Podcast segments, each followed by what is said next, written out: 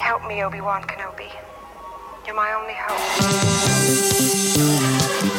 Bienvenidos a la cueva del guapa.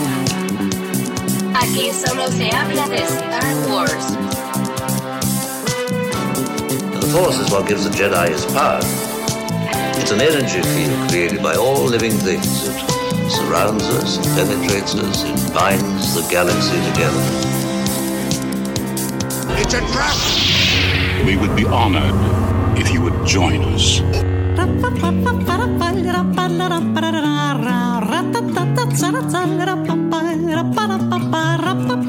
¿Qué tal, mis queridos Wampas? Bienvenidos al episodio 189 del podcast Hablando de Star Wars, patrocinado por la cueva del Wampa.com, el santuario para todos los coleccionistas y fanáticos de Star Wars. Estamos grabando un sábado 17 de septiembre. Acaba de pasar el grito, acaba de pasar el día de independencia de nuestro hermoso país. Y bueno, vamos a ver cómo llegan los remanentes y las crudas por este podcast, cómo nos afectan. Como es de costumbre, para esta grabación nos acompaña el buscador eterno de la luz, el criptógrafo del templo, mi, del templo. Mi querido amigo, por supuesto, su amigo, el George, el Jorge, porque hoy es todavía mes patrio. El don Jorge. Pero cuando te presentan así, por alguna razón, cuando se, se trata de eh, pronunciar un nombre latino en, Estados Unidos, es Don Jorge. Así, ¿sabes en, en, dónde se acostumbra más? En, no sé por qué allá le, le, le, echan mucha celebración al 5 de mayo. Inclusive, inclusive en los, por ejemplo, en el, no sé si en la NFL, pero en el básquet, los, los equipos en esos días utilizan un jersey distinto. El Miami. El Miami. El Heat. Así le ponen. Pero buenos días, ¿cómo están? Espero que hayan pasado un excelente 16 de septiembre, eh, un 15 y 16 de septiembre, a toda madre, por los festejos de, nuestra independencia. Y bienvenidos a todos los que nos van a escuchar en el transcurso de la semana en la versión de podcast que sale entre un montón de plataformas. Así es que espero que, que tengan una excelente semana. Es correcto, es correcto. Salimos en todas las plataformas. Muchas gracias, George, por tus deseos. Así es que para todos, como dices, eh, los que nos están escuchando el día lunes, velo. ¿En serio? ¿En presentación? Quítate de aquí a la chingada,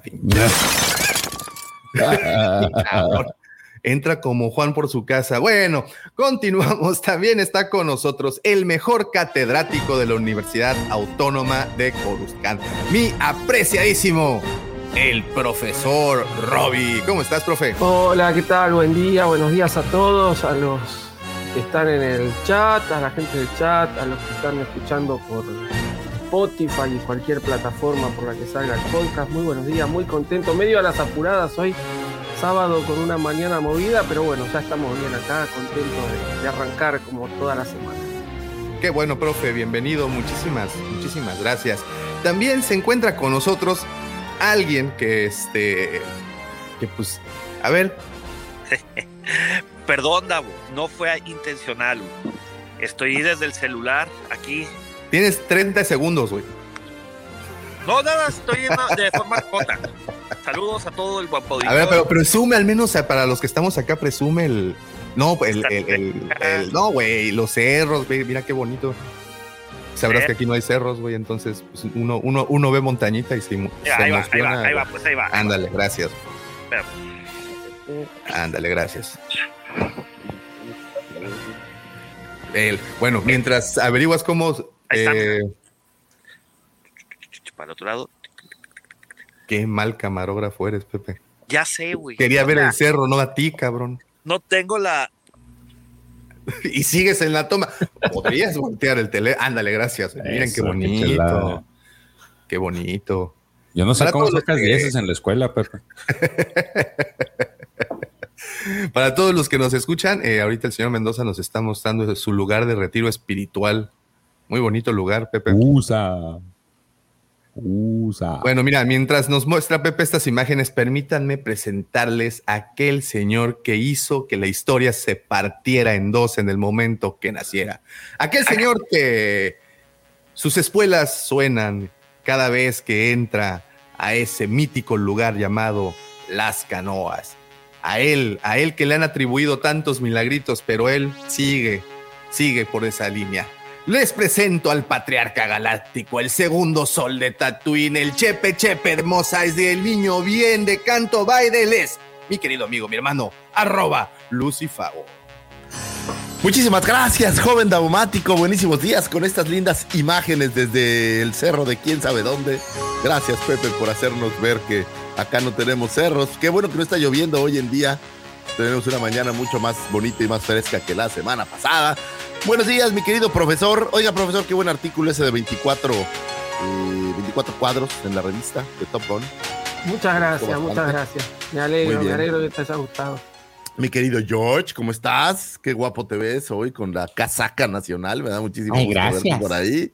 Mi querido Daumático, qué placer tenerte siempre con nosotros. Señores, los que nos están escuchando en el podcast, muchísimas gracias por tomarse el tiempo de escucharnos. Y los que se levantaron temprano y no fueron como esos flojonazos que no se levantaron, bueno, pues muchísimas gracias por estar aquí tenemos un programa lleno de sorpresas, eh, cómico, mágico, musical. Vean, tenemos imágenes eh, de nuestra zona remota. ¿En dónde, es, mi querido? Ah, bueno, no puedes develarlo, no sé que te caiga la migra o qué. no, sí te puedo decir. Es eh, en, en, Santiago, güey. cerca de Santiago. Así, güey. Ok, ¿dónde es?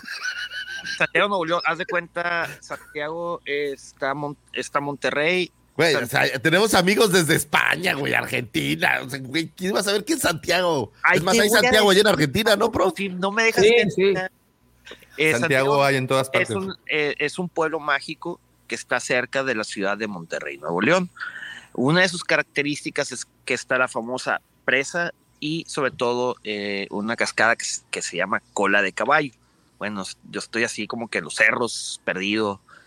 Este, en teoría no iba este, ya le había los había comentado que no iba a entrar, pero me ganó el amor que tengo para estar con ustedes como cada sábado. Oye, así la, pregunta incómoda, ¿y qué estás haciendo ahí? Mm. bueno, déjenlo para después, señores. Muchísimas gracias.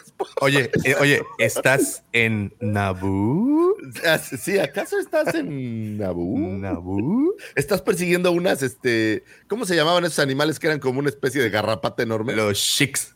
Estás persiguiendo un shik por ahí. Este. Oye, ¿y qué pasa? Este, ¿Quién está en lugar de Davo, por cierto? Fíjate que hoy, hoy le dijimos al, al, pequeño Davomático, que es, que es el hermano del pequeño Lucifagor, que viniera a hacer el programa, porque su, su tío, no sé qué sea, él dice que, que luego lo anda. Hijo, iba a decir una cosa súper políticamente incorrecta y tuve que cortar toda la idea. No, no, es que, traemos, traemos la carta de, de inclusión que el ejército ya, yo no había visto eso, no sé si había salido antes, pero ya nos dijo que aguas con lo que publicas, ya me quedé así como hasta un poco, un poco preocupado, este régimen está un poco fuerte, creo yo. Está denso, está denso. Pero bueno, trajimos al niño daumático aquí a que nos, lo estamos probando, a ver si quitamos a su, a su tío. al tío con que le dio sarna en la barba. Este, sí, caray. No era sarna, eran ladillas. Aquí, hace efecto Bosnas. sí, y doña Carmen. ¿Qué, gráfico, muchachos, qué gráfico. lo que no sabes es que era en la axila. Es que la axila de doña Carmen es, es como un poco peluda, güey. Es como así un, un chango, ¿mechas? Que, que es así como muy muy peludo, ya sabes, esos raros que son. Y, y Davomático andaba ahí, no sé, no sé qué hacías ahí. El chango mechas cortas le llaman. Sí, sí. En fin, sí, sí, es un fetiche que tenemos entre Doña Carmen y yo. Su sobaco es un templo de placer. Vamos Se puede hacer una pregunta personal, Davos, si estamos al aire, pero. Sí, no pasa nada. Si lo sabe Dios, que lo sepa el mundo. ¿A ti te gusta tocar esa verruga que tiene ahí que le sale en el sobaco, esa grande? La grande, güey. Fíjate que más que tocar, me gusta agarrar. Ay, no, no la agarro. Ay, no. Guácala, mamá, ojalá no estés viendo este, esto. Ay, Dios santo. Entonces, pues. ah, y, y, bueno, Pepe, entonces de regreso estás en un retiro espiritual. Eh, a centrar mi zen y todo eso. Muy bien. Muy bien, Muy pues bonita, bueno, muchísimas gracias. por. Gracias, Pepe, por, por las imágenes tan bonitas que nos presumiste ahorita. Y este. no, ya no te escuchamos. El amanecer está precioso, te digo. Sí, se ve. Eh, Déjense los vuelvo a mostrar. Bien bonita eh, el amanecer. El amanecer, güey. Sí, güey, todo está, se ve que allá todo está bien bonito. Sí. Eh, mira. Ve nomás, es chulada de amanecer, cabrón. Oye, ¿estás, estás Oye, seguro sí, que, o sea, que no sí te puedes imaginar a alguien y lo tienes ahí en un granero? en, eh, alguna de las personas que se encuentra conectada puede hacer mal uso de estas imágenes. ¿Por qué Que me encuentres, güey. No, no, no me encuentras de mentadas de madre, güey. No, no, no, pues, pero pues tarde que temprano tienes que regresar a tu casa, ¿no? Ah, Caso, le acabas de ponchar los globos. Bienvenidos sean a este programa, nos da muchísimo gusto tenerlos aquí, es un placer inconmensurable arrancar este programa con mis hermosos compañeros, hermosos porque algunos son guapos como el profesor y otros pues solo se los digo para que no se sientan mal como el buen daumático, pero gracias por estar aquí ustedes señores, esos, esos 14 feligreses que están por ahí, oye, 14 feligreses y somos 5, güey, puta, son... Son nueve, Son- pero bueno, es temprano. Eh, sí, es temprano, es temprano. Pues así como les agradecemos a todos los que están conectados, también les quiero agradecer a todos los que ya hacen el favor de seguirnos a través de nuestras eh, redes sociales. Como saben, nos encuentran como la cueva del Guampa y estamos en todas y cada una de ellas subiendo contenido especial. Encuéntrenos la cueva del Guampa. También, como les dije al principio, visiten lacuevadelguampa.com el santuario para todos los coleccionistas y fanáticos de Star Wars. Y la gran pregunta del día es, señor Lucifer, ¿qué pueden encontrar en la cueva del Wampa? Pues de entrada van a encontrar la primera evolución de lo que se llamó en algún momento Baby Yoda. Baby Yoda era cute cuando salió y era muy bonito, pero hoy Disney está creando un nuevo personaje mucho más poderoso que se llama Baby Davo. Lo pueden ver ustedes en la cueva del Guampa, única y exclusivamente lo van a encontrar ahí. Pueden tocarlo, pueden besarlo, agarrar sus cachetes así, pueden lamerlo si quieren. Ese es, ese es de lo más importante. Pero bueno, para todos los coleccionistas van a encontrar toda clase de eh, artilugios, o voy a decir, figuras de acción, juguetes, coleccionables, estatuillas y todo aquello que cualquier coleccionista y fanático de la saga de Star Wars ha soñado tener en su estante. Eh, oye, andas como negativo, ¿no? Así, agar- agarrando polvo y que no sirve para nada y que tu vieja te regañe. Pero sí, todo, todo eso y mucho más van a encontrar ahí. Muchísimas gracias. Te iba te iba a decir muchísimas gracias, señor Aguilera. Sí. Señora Aguilera, ¿qué hay? Señor Aguilera, pasemos para allá. Muy bien, muchas gracias, Lucifer. Así es, todo eso pueden encontrar en la cueva del guampa.com y también si andan de paseo por aquí, por Cancún, pueden visitarnos bien dice el señor Lucifer, pasar a saludar y a toquetear, eh, pues ahí las figuras, ¿no? O, o lo que haya disponible ese día de Andan, promoción. andan diciendo en las redes, Daumático, que tú eres como el Museo del Niño del Distrito Federal. Que la Eh, gente va, es toca, juega y aprende. Entonces, Mucho, aprenden mucho, aprenden mucho de lo que no deben de hacer en la vida.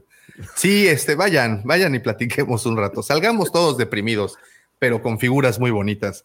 Muy bien, muchas gracias. Y también antes eh, quiero invitarlos a participar en nuestros dos grupos. Uno de ellos es el grupo de WhatsApp, es Legión Guampa, y para ingresar tienen que seguirnos a través de cualquier red y mandarnos un mensajito para que nosotros, eh, un mensaje privado, para que nosotros le regresemos un link con el cual se pueden unir a este solemne grupo eh, en donde se comparte información ñoña las 24 horas del día, los 7 días de la semana, todos los meses del año y eh, todo esto en un ambiente bastante tranquilón, vigilado por aquí por mi querido amigo George, el martillo ejecutor de Legión Wampa, nuestro grupo de WhatsApp. Mándenos un mensaje y les enviamos de regreso el link. Y también eh, déjenme invitarlos a nuestro grupo de Facebook llamado Nación Guampa, que para ingresar lo único que tienen que hacer es contestar un par de preguntas y listo. Ahí puede compartir todo lo referente a tu colección eh, y obviamente a tu amor por esta hermosa saga llamada Star Wars. Búsquenos en Facebook Nación Guampa. Y bueno, habiendo dado todas las noticias eh, necesarias y todos los anuncios. Oye, qué ganas de que ahorita imagínate que salieran como tres señoritas ahí en la, en la toma de Pepe que se distrajo y fue al baño y salieran tres señoritas acá. Oye, una cosa bellísima. O muchachones. Bueno, también podrían ser, digo, no, no, no tenemos ninguna certeza de cuál sea el, el, el- digo, no creo que esté solo en un retiro. ¿Estará en un retiro? ¿Estará solo? Pepe Mendoza estará solo. Pues ahí? mira, Más vale Dejó- cholo que mal dejó su, su teléfono. Tengo, tengo mis dudas. Oye, nos dejó en toma abierta para hablar mal de él, güey. Eso es peligrosísimo. Sí, sí, sí, sí, sí. sí. Cosa. Pero mira, pero bueno. bonitas imágenes, ¿eh? Muy bonitas imágenes las que nos regala el señor como, Mendoza. el- como el estos de programas de TV, de TV abierta mexicana, ¿no? En- No, como los de. No, co- como Loret de Mola, cuando tenía la toma del Popocatépetl, Ándale. Ande, para que se tranquilicen. Eh, que la Guardia Nacional agarró todo Popocatépetl, dijera el bueno. Muy bien. Pues ahí está, ahí está el cerrito que nos brinda el señor Mendoza. Pues muy bien, muchas gracias. Y ahora permítanme dejarlos con esa sección, la sección por la que te levantas a trabajar para ganar lo suficiente, para poder ir a la oficina de Telmex o la compañía que tú desees, pagar ese internet y poder descargar material de calidad. Pero encumbrando todo ese material se encuentra esta sección que te gusta tanto. Así es, llegó ese momento de las astroefemérides del señor arroba Lucifago. Muchas gracias, joven Daumático. Vamos a traerles algunos sucesos, algunos eventos, algunas eh, cosas que tuvieron su tiempo, su momento de un 19 a un 25 de septiembre. Ya se nos acaba septiembre, caray, el año se está yendo como agua entre las manos. Y si tú vas al súper, vas a encontrar ya, oye, ya lo de Halloween ya pasó, ahora ya vas a encontrar lo de Navidad. ¿Ya Quiere decir encuentras la rosca ya- de Reyes? Sí, hombre, sí, sí, hay, y hay luego hay varias roscas que hay que buscar. Eh, vámonos con un 19 de septiembre del 2013. Era lanzada la versión 2 del juego Angry Birds de Star Wars. Se estrena la segunda entrega de este videojuego, que es un crossover entre la serie Angry Birds y Star Wars, desarrollado por Robio Entertainment, Entertainment en conjunto con LucasArts, donde podrías encontrar el poder del Porkside. Yo tengo el poder del Porkside, mira, aquí lo tengo en mi, en mi panza. No sé si ustedes. No, ustedes son flacos, ustedes no tienen Porkside, olvídenlo. Eh, es decir, se puede decir que podías jugar del lado de los eh, Birds, si alguno de ustedes ha jugado Angry Birds, entiende a qué me refiero, o podías jugar también del lado de los Porks, lo cual era, era bastante divertido y siempre con un toque cómico de este juego. El juego arranca en una nave de la Pork Federation, donde Qui-Gon y Obi-Wan Kenobi, eh, al meritito estilo del episodio 1, pues están tratando de entablar comunicaciones, que como ya sabemos, esas pláticas, pues por alguna razón nunca se llevan a cabo y es donde arranca toda nuestra, nuestra, bueno, ahora ya no podemos decir que es donde arranca nuestra saga, porque George va a decir, no es cierto, güey, hay cosas mucho más viejas, ¿no? Pero, pero digamos que la saga de televisión temporalmente es donde pudiéramos pensar que arranca. ¿Cuál- ¿Qué es lo que rifa en la en Star Wars? Eh, no muchas cosas. Pues lo- lo- el producto en series. güey. O sea, esa es la. El canon va a decir George, güey, El la madre. canon. Ah, esa Está madre no me gusta ese pinche nombre, lo sabes bien, güey. No, lo que está en la tele es lo que. Bueno, lo que cine, ahorita. Ahorita, pero pues déjale, déjale, déjale tiempo. Eh, el juego, tras un éxito moderado, fuera descontinuado para febrero de 2020 y dado de baja tanto de Apple Store como de la Google Play. Es decir, si quisieras bajarlo y jugarlo, pues creo que ya no es algo posible. La verdad estaba bueno. Nunca fui así como demasiado fan de Angry Birds, pero sí estaba algo entretenida esta versión. El look, ¿sí lo, sí lo llegaron a jugar o nunca lo han jugado? Sí, El look claro. que saca Sí. su, su sable está súper chido, ¿no? Esa parte está buena. Entonces, ahí recomendación, si es que alguien por ahí tiene un celular viejo donde se le quedó Angry Birds, pues échense una jugadita. ¿Qué juegan ahorita en su celular, señores? Soy muy curioso. Clash, no nada porque no les creo, ¿eh? Yo. Cla- Clash of Clans y, y- y- y- ¿cómo se llama? El de los dulcecitos, este Candy Crush. Candy Crush. Candy Crush, muy bien. Yo Galaxy of Heroes. Ya me fastidió, güey, es tan largo, o sea, tarda tanto en conseguirse. Yo soy jefe de mi clan en Clash of Clans, güey, ese es un logro. Sí, Sí, estoy rankeado. Sí, güey, como- pinche logro de la vida, cabrón, no mames. Pues tú es- cállate, tú estás anexado. En tu currículum, güey. Oye, en tu currículum dice todas así, li- licenciado en comunicación y la chingada, y líder del clan. Oye, ¿Cómo se llama? clan- Abucarja. de- me, me fue un retiro y, Mi, y mi llegaron clan, y lo anexaron. ¿sabes cómo se llama mi clan? Los Mexi B-Word, así los Mexi Ergas. Ah, Vargas, Vargas, güey. Vargas. a los que no jugamos eso, o sea, haces un clan y la gente se anexa a tu clan y son como una logia o qué? Ah, sí, exacto. Sí, llegas a, a- armas tu equipo y empiezas a, a reclutar a otros cierto jugadores. nivel. ¿no? O sea, no así de, la entrada. Pu- Pues sí, tienes que. En mi clan sí tienes que estar a cierto nivel. Hay otros más piojos, pero el, el mío es elite. Y cualquiera puede crear un clan. O sea, ¿por qué la cueva del Wampa no tiene un clan de Clash of Clans, güey? Pues yo Porque no, no no sé. Clash no- of Clans, güey. Pues me avisas. Lo ¿Qué te jugamos. pasa? ¿Hay torneos buenísimos de Clash of Clans? ¿Sí? Oh, Sí, claro. Pues No, tienes no, que pues, avisar. Ahora, ¿tu clan puede tener ilimitado número de gente? No, eh, creo que son hasta donde sé como veintitantos. Y como No, somos chafas, es- no es- nos quieres en tu clan. Ese clan es elitista, pues es que es. No, Pues puedo, no cualquier armemos otro. puede entrar. Mira, este le voy a cambiar el nombre mejor a Mexisables, como dice Mexisa-. No, mejor Muy bien. armemos uno. Ok, vamos a armar uno que se llame los Mexisables del WAM. Órale, pues arma uno para. Oye, compártenos de tu felicidad, güey. Digo, discúlpame, yo. Ok, no, ok, ok, yo ok. no tengo. Y fíjate que es el, es, es el que he tenido más por más tiempo en mi teléfono, ¿eh? Estoy Ah, hablándote más o menos desde el 2014. Estoy jugando ese. O sea, tú desde. Si yo entro ahorita, uta, va a pasar como 10 milenios en lo que alcanzo lo que sea que tú tengas. Pues sí, Ok. sí. este, pu- puedes ver. pagar, pero pues ningún camino corto es, es fructífero, Lucifer. Y esa es una buena No, enseñanza. Ese es como de la para mente pagar destino. videojuegos, olvídate. Sí. No, Pero no, está, está muy entretenido. Y también, déjame te platico, perdón por, por, por saltarme tan, tan abruptamente del tema. eh, ya empecé a aprender a jugar Yu-Gi-Oh! Tarjetitas de Yu-Gi-Oh! Yu-Gi-Oh! Sí, Ah, te mamaste, güey. chuta, ¿no? Y tengo cosas más oscuras todavía. Estoy eh, así, güey, de empezar a Claro. jugar One Punch también. One Punch, Oye, que es este, One Punch más más. ¿Tiene que Baby? Dao se la pasa jugando en el celular, güey, todo el tiempo, güey. A ver, traigan, pregúntele a Sí. Davo Davo, güey. La Commander me da su teléfono para que me entretenga, güey, mientras Sí, platican los adultos, güey. Cállate, Daumático. Sí, cállate, Daumático. Pasa este nivel. Sí, no. Yo- no puedo decir que no lo haya Aunque visto. no me crean, yo no tengo juegos en, en mi celular, Ay, güey. Si de por sí con el pinche WhatsApp, güey, me ando matando, cabrón. Imagínate pongo el celular, juego Eh, juegos. es que no, por- no te pones a jugar mientras manejas, también tú no manches. seguro no, que la tienes- obra, güey. Uno de esos juegos. no te pones a jugar mientras trabajas, aún peor, güey. Oye, seguro que tienes uno de esos juegos porno, ¿no? De hacer citas y besarse y no sé qué. No te hagas. No, no Di tengo la nada. verdad. Es, es nivel diamante en Tinder, güey. Nivel palazuelos, güey.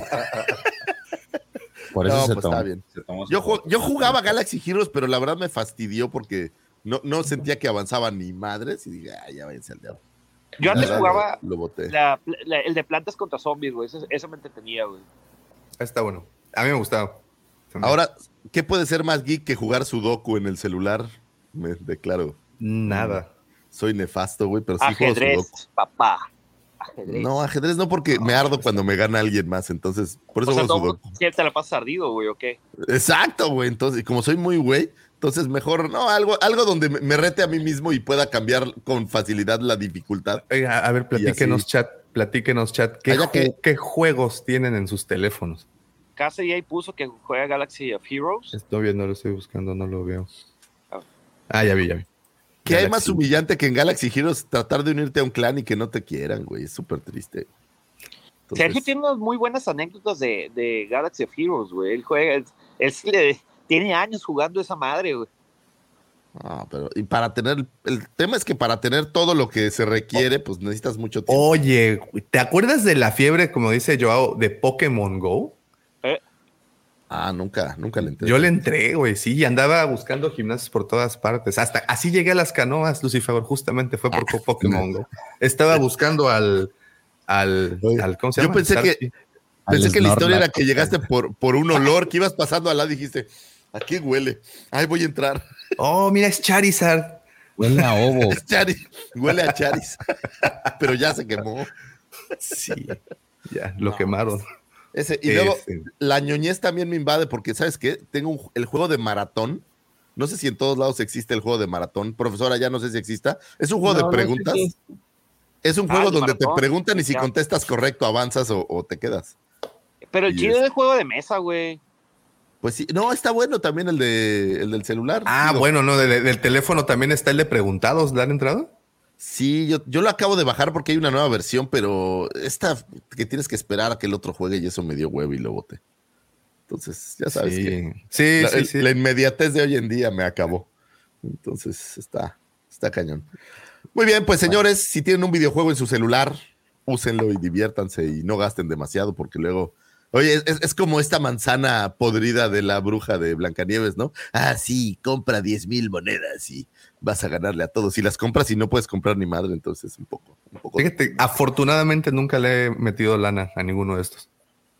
Ah, bueno. está bien. Oye, yo, yo también juego en caliente y ahí nunca ganas, entonces es bastante deprimente. Pero bueno, señores, sigamos con esto. Un 20 de septiembre de todos los años se celebra el Día Mundial de la Libertad de Expresión y eh, de expresión de pensamiento, fecha establecida en la Declaración Universal de los Derechos Humanos. La libertad de expresión es un principio que apoya la libertad de un individuo o un colectivo de articular sus opiniones e ideas sin temor a represalias, censura o sanción. ¿Me escuchaste? Oye, así, ¿me escuchaste, Guardia Nacional?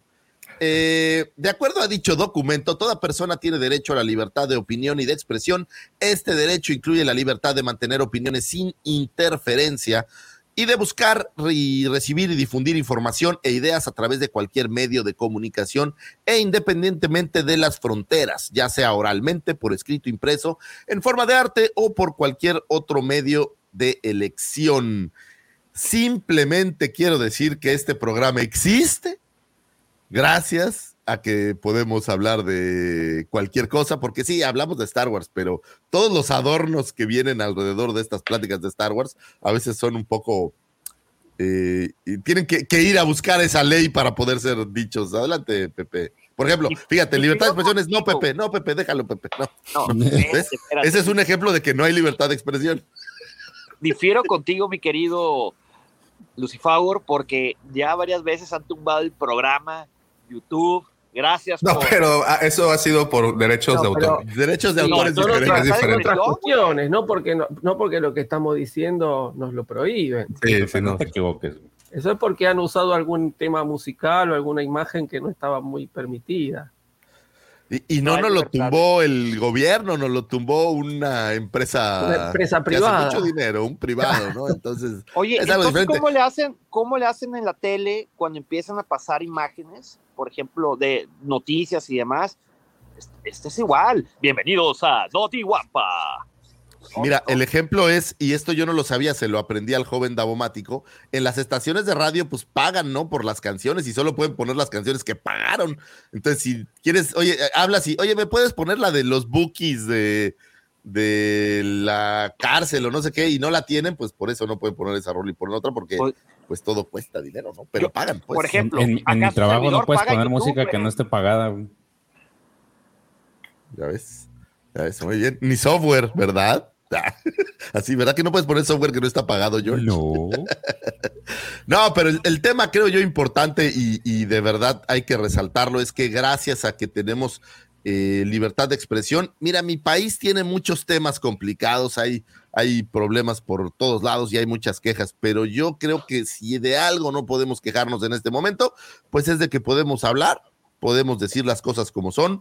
eh, digo, no guardes un video como la chava esa que metieron al botellón, pero pienso que tu- tus ideas se pueden reflejar ante el mundo y qué cosa tan maravillosa poder hablar libremente de lo que uno piensa, aunque te puedan vapulear o te puedan odiar por pensar que Ryan Johnson es un gran director y que todo el mundo le caigas gordo, pero ese es un ese es un juicio social, no es realmente un tema tema que tenga que ver con el gobierno, la ley, entonces... Ese fue un dardo envenenado. Nota, y soy experto en eso. Es más, Bueno, traigo por ahí uno ahora, grande, ¿no? ahora, nada más como eh, complementando lo que dices, creo que hoy en día, con justamente con las redes sociales, ya no es únicamente el gobierno quien está censurando, sino es la misma gente también, ¿eh? La misma sociedad está funando a las personas cuando dice algo que no, no les apetece escuchar.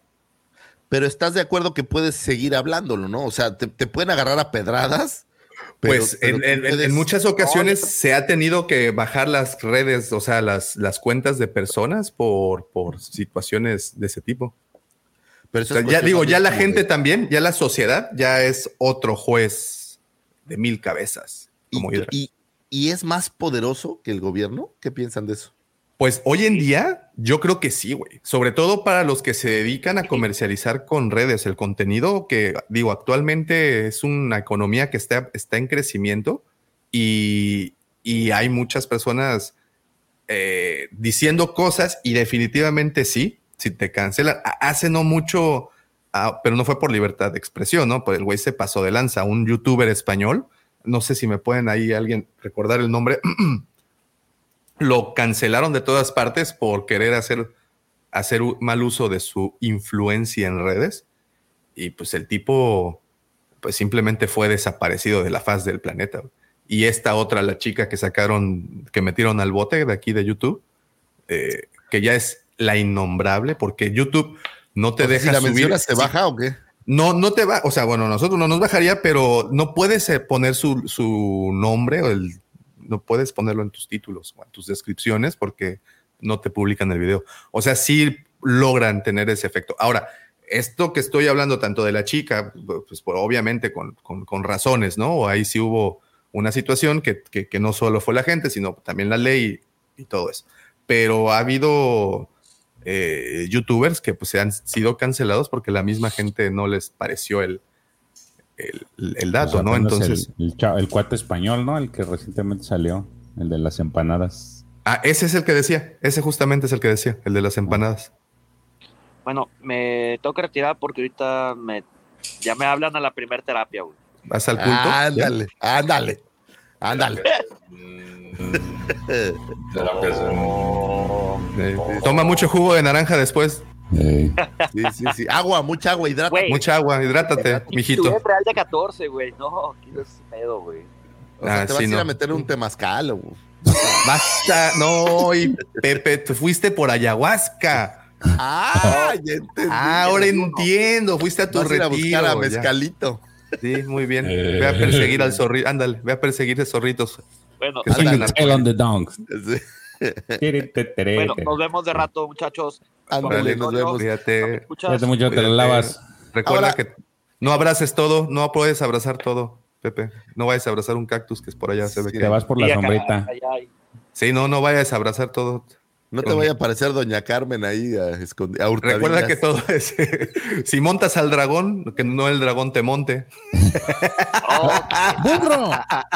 No vaya a ser de comodo. Te pasas, Check. sí sabes las cualidades de un burro, ¿verdad, Tavo? Ay, sí, güey. Pues no te vayas a encontrar uno, güey. Cuidado. ahora- no lo abraces, Pepe. Bueno, Esa no es su pierna, Pepe. Va. Bye.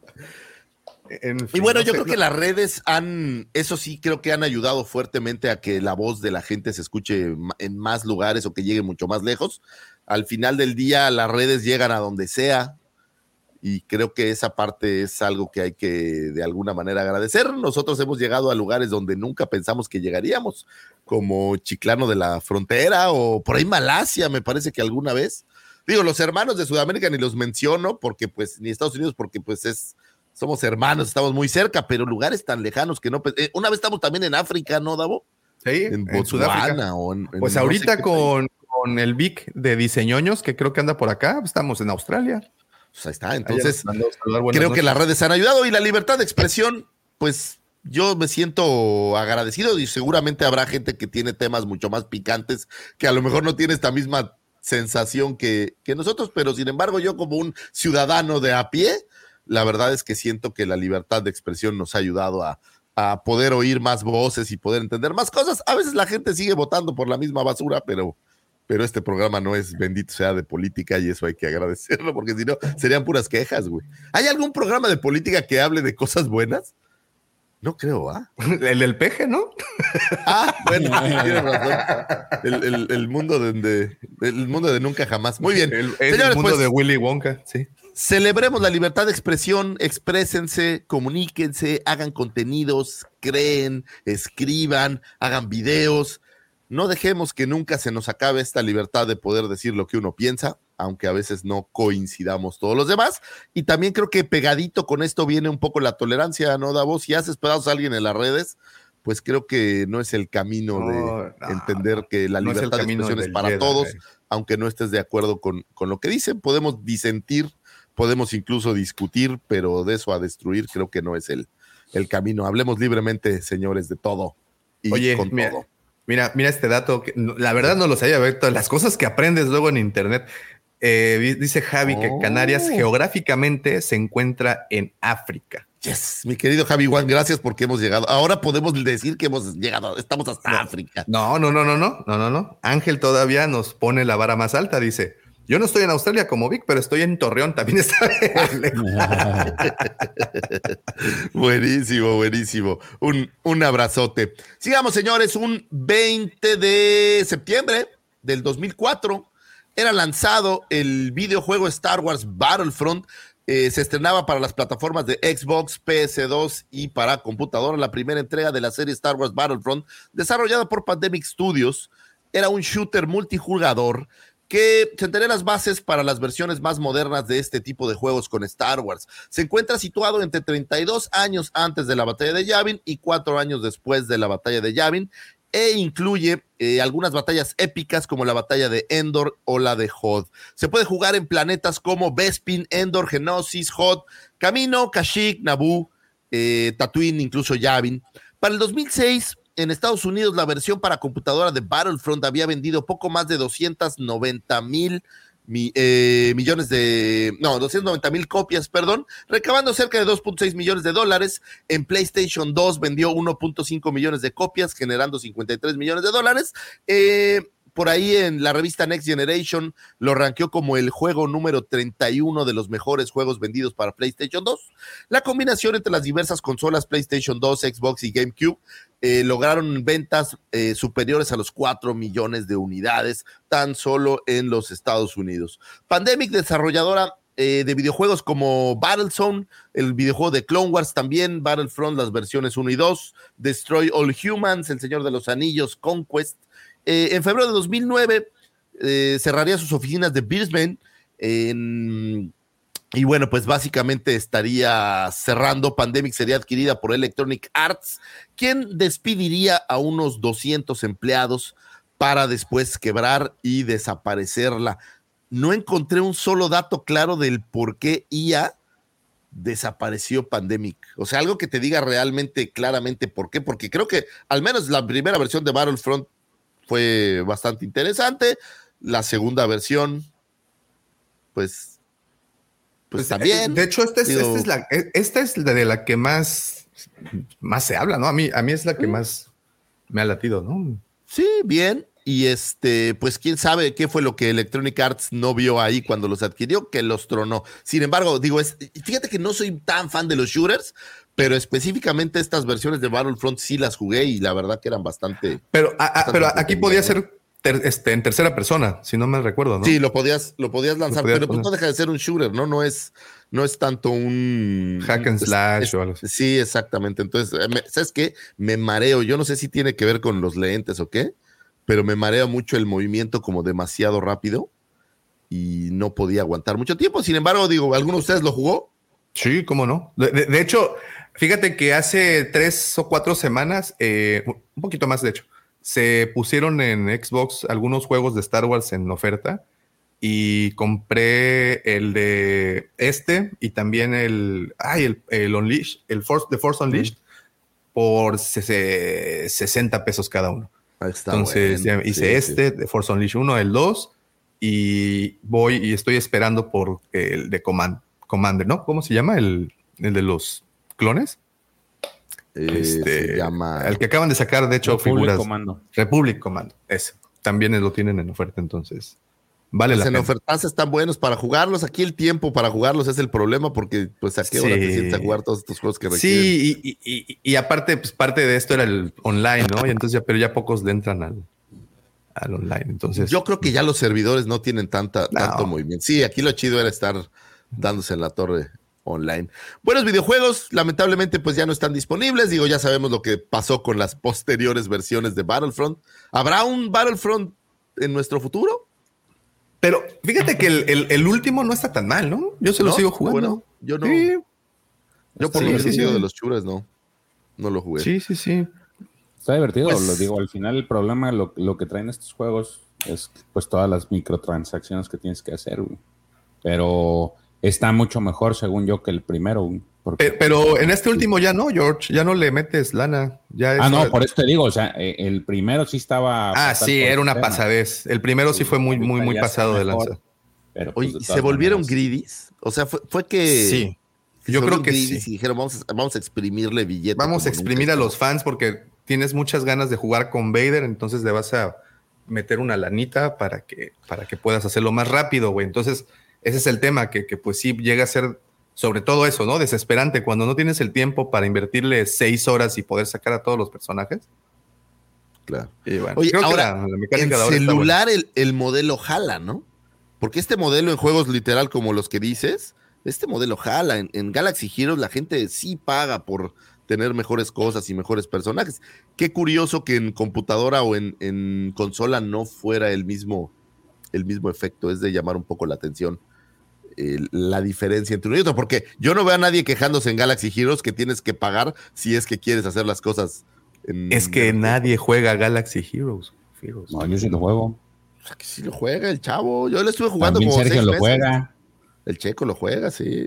Y no, pero espérate, hay versión de Galaxy Heroes de los personajes de Marvel, o sea, hay muchas versiones diferentes de la misma idea. Y la gente, pues sí paga por comprar sus. Bueno, Roblox es un ejemplo, ¿no? La gente paga por tener Roblox y comprar chunches chafas, ¿no? O sea, quiere un skin que lo usas y después ya no lo vuelves a usar nunca, ¿no? Entonces, quién sabe por qué en este juego en específico no jaló, si es una idea que en otros juegos jala, jala bastante bien. Es una cuestión que algún mercadólogo a lo mejor nos puede, nos puede platicar. Oye, un mercadólogo que le gusta Star Wars y le gustan los videojuegos y aparte madre. sepa de economía. filtro. No, sí filtro de búsqueda. Pues, Yo si creo que- yo- creo que- contratamos, güey. Yo creo que hay más de los que pensamos. güey. Yo creo que es como, si vas a ser mercadólogo, te tiene que gustar esto y te tiene que gustar esto para poder entrar. Sí, puede Pero ser, bueno, sí, ser. estaría muy, eh, muy bueno escuchar la opinión. Señores, me encanta esta, esta pequeña eh, astroefeméride no tan Star Warsiana, pero cada año se los enseño y ustedes no me hacen caso. Pero fíjense, es. espera, ¿qué de es? ¿Es esta? Una cosa así, más o menos. Señores, eh, el 23 de septiembre se celebra el Día Internacional del Lenguaje de Señas, proclamado por la ONU en noviembre de 2017. Una lengua de señas o lengua de signos es una lengua natural de expresión y configuración de gesto espacial y percepción visual, gracias a la cual las personas sordas pueden establecer un canal de comunicación con su entorno social, sea este conformado por otras personas sordas o por cualquier persona que conozca el lenguaje de señas. Mientras que la lengua oral se basaba en la comunicación a través del canal vocal auditivo, la lengua de señas lo hace en un canal de gesto visoespacial. En el siglo XVI, Jerónimo Cardano, médico de Padua en Italia, proclamó que las personas sordas podrían hacerse entender por combinaciones escritas de símbolos asociados con eh, las cosas que ellos referían, si es, siendo este uno de las primeras versiones ya más establecidas de este lenguaje de señas. Davomático, todo el mundo habla de inclusión y estas cosas, pero siempre me quedo pensando que en este programa no hacemos lo suficiente por, por traer eh, gente a lo mejor que es sorda no podría eh, obviamente escucharnos. ¿Qué podríamos hacer si alguien en el auditorio tiene algo que pudiera decirnos qué podríamos hacer o si conocen a alguien que haga señas o algo así? Sería padre poder tener una versión en la que pudiéramos también compartir eh, a gente sorda este, eh, este show. Que a- a- hace un tiempo platicando con una señora que trabaja en una clínica geriátrica, ¿geriátrica? ¿Lo dije bien? Eh, Creo que sí. Ojalá que sí lo haya dicho bien. Bueno, pero a donde llevan a los adultos mayores a eh, a cuidados especiales eh, y me platicaba que los podcasts en general se estaban convirtiendo en lo que más escuchaban dentro de estos, de estos sitios. Eh, que les ofrecían temas diversos, que les ofrecían temas especiales, cosa que la radio pues dejó de hacer. Sobre todo que estamos hablando de que eh, este, estas generaciones, pues bueno, así como si nosotros crecimos escuchando la radio, obviamente adultos mayores, pues aún más, ¿no? Entonces, pero la radio, como muchos de ustedes saben, también ha dejado de ser lo que en algún día fue, ¿no? En cuestión de radio hablada y todo eso ya es diferente, ¿no? Entonces, que actualmente el podcast, el formato podcast estaba siendo muy consumido en este tipo de, centros por el, una vez más, por el contenido tan amplio y, vasto, ¿no? Que, hay en las diferentes temáticas de los podcasts. También, eh, como dice Joao, también eh, YouTube eh, prácticamente en todos los videos, no sé si de manera simultánea a veces, pero una vez que queda ya el video hosteado, tú le puedes dar la opción de subtítulos. Y la verdad es de que es un sistema muy fiel a lo que, a lo que dices. Por, eso hay que hablar bien, ¿no? Porque luego dices algo y pues dice otra cosa. Oye, por ejemplo, se escucharán en lenguaje de señas tus vulgaridades, güey? Haz de cuenta como que estás tirando clica, güey, así como. Puro oxo, morro, puro oxo. Este.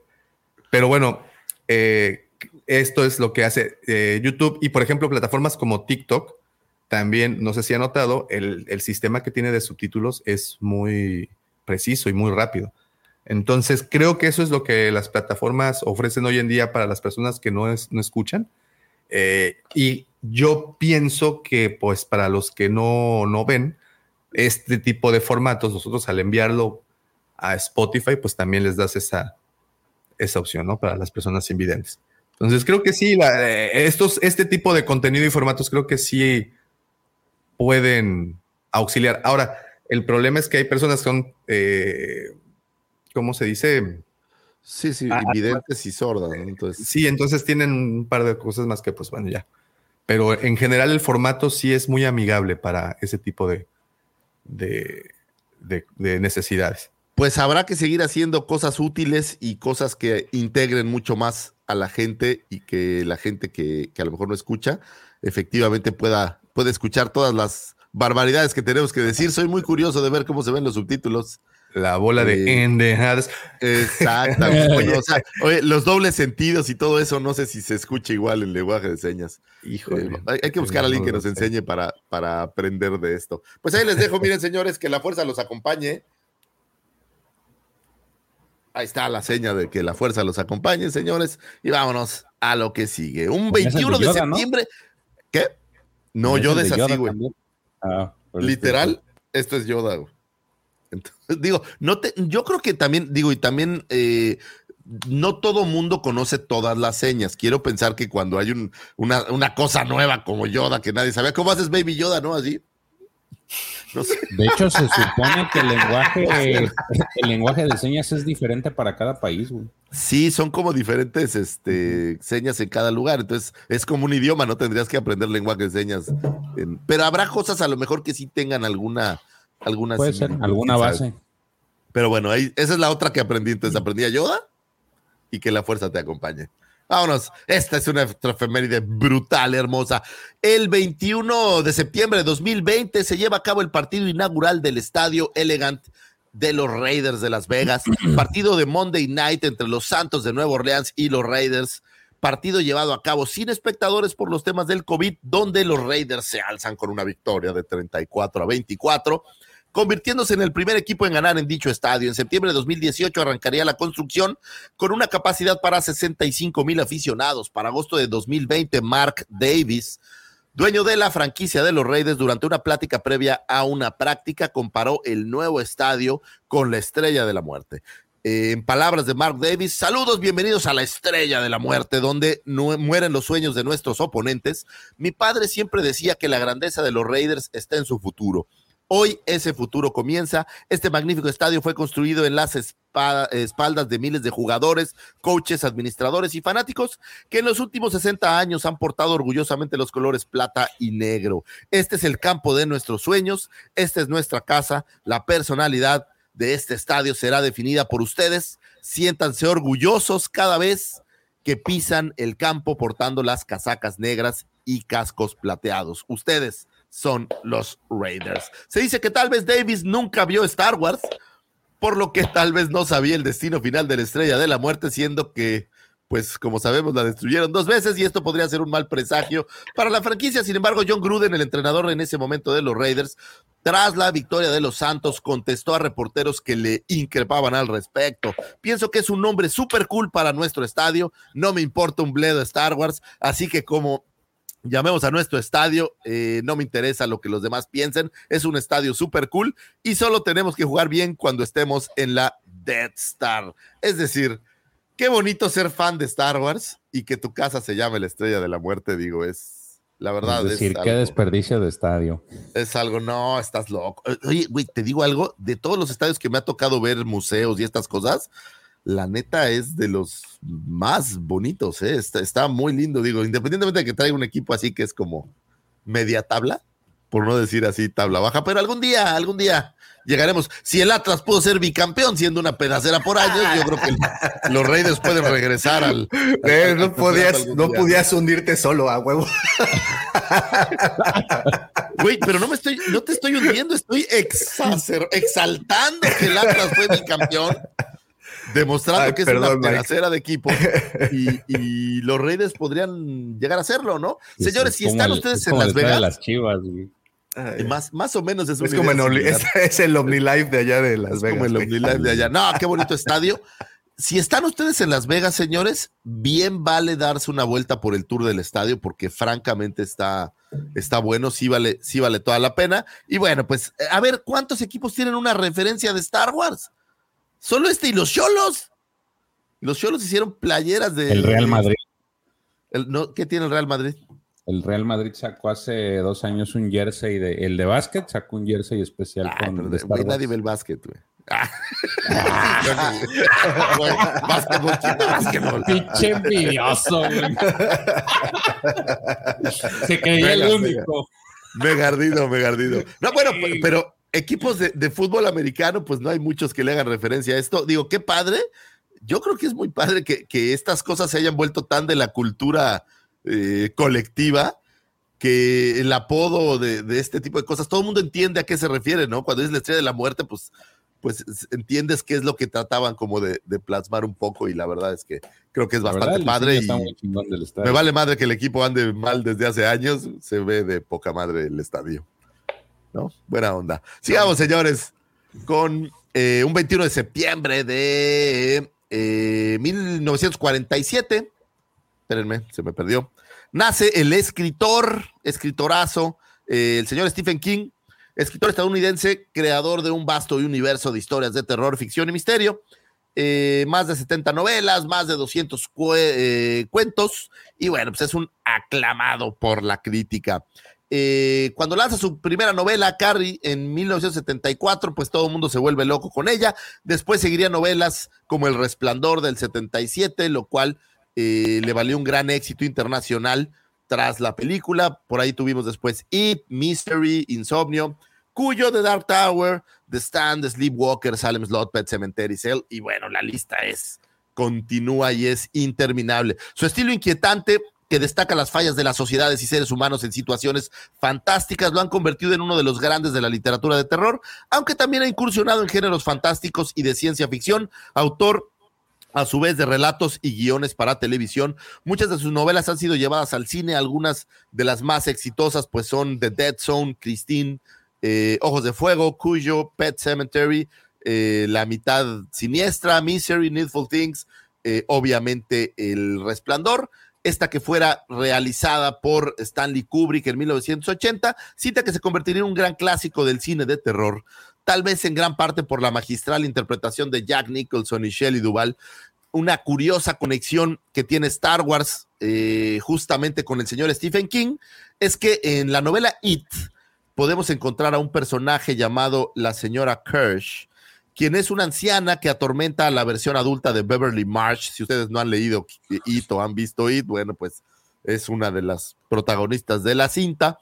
Eh, cuando Beverly visita o busca visitar a su padre en el pueblo de Derry, esta persona de nombre Kirsch vive en donde ella solía vivir antes y es quien la atormenta. Resulta ser que este personaje fue nombrado en honor de Irving Kirchner, director del Imperio Contraataca, a quien eh, la producción de cariño le llamaba Kirsch. Durante la filmación del Resplandor, King visitó el set donde Kubrick filmaba en 1980 y firmaban a un lado uno del otro y ahí tuvo oportunidad de conocer al señor eh, Kirchner y pues se cayeron bien y dijo pues vamos a meterlo en una de mis novelas y es así como tenemos a un director de Star Wars en una novela de, eh, de Stephen King, lo cual es bastante chido.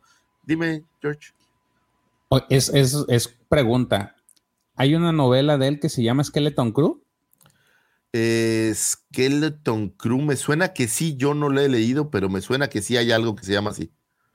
Pero la verdad, así. Ahí sería una, una, referencia con, con, Star Wars. Pues hay que buscarla, novela Skeleton Crew.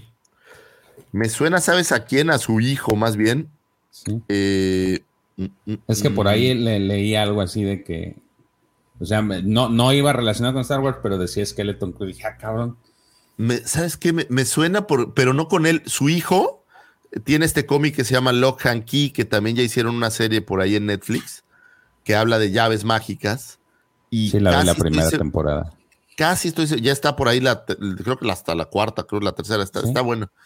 Y habla de un esqueleto. No, el Skeleton Crew es una de las llaves que están ahí. Skeleton Key o algo así. Pero bueno, no lo sé no sé, a lo mejor después encontramos que hay una novela que da toda la historia que va a salir en Star Wars y, y, no es algo nuevo, pero no, no creo.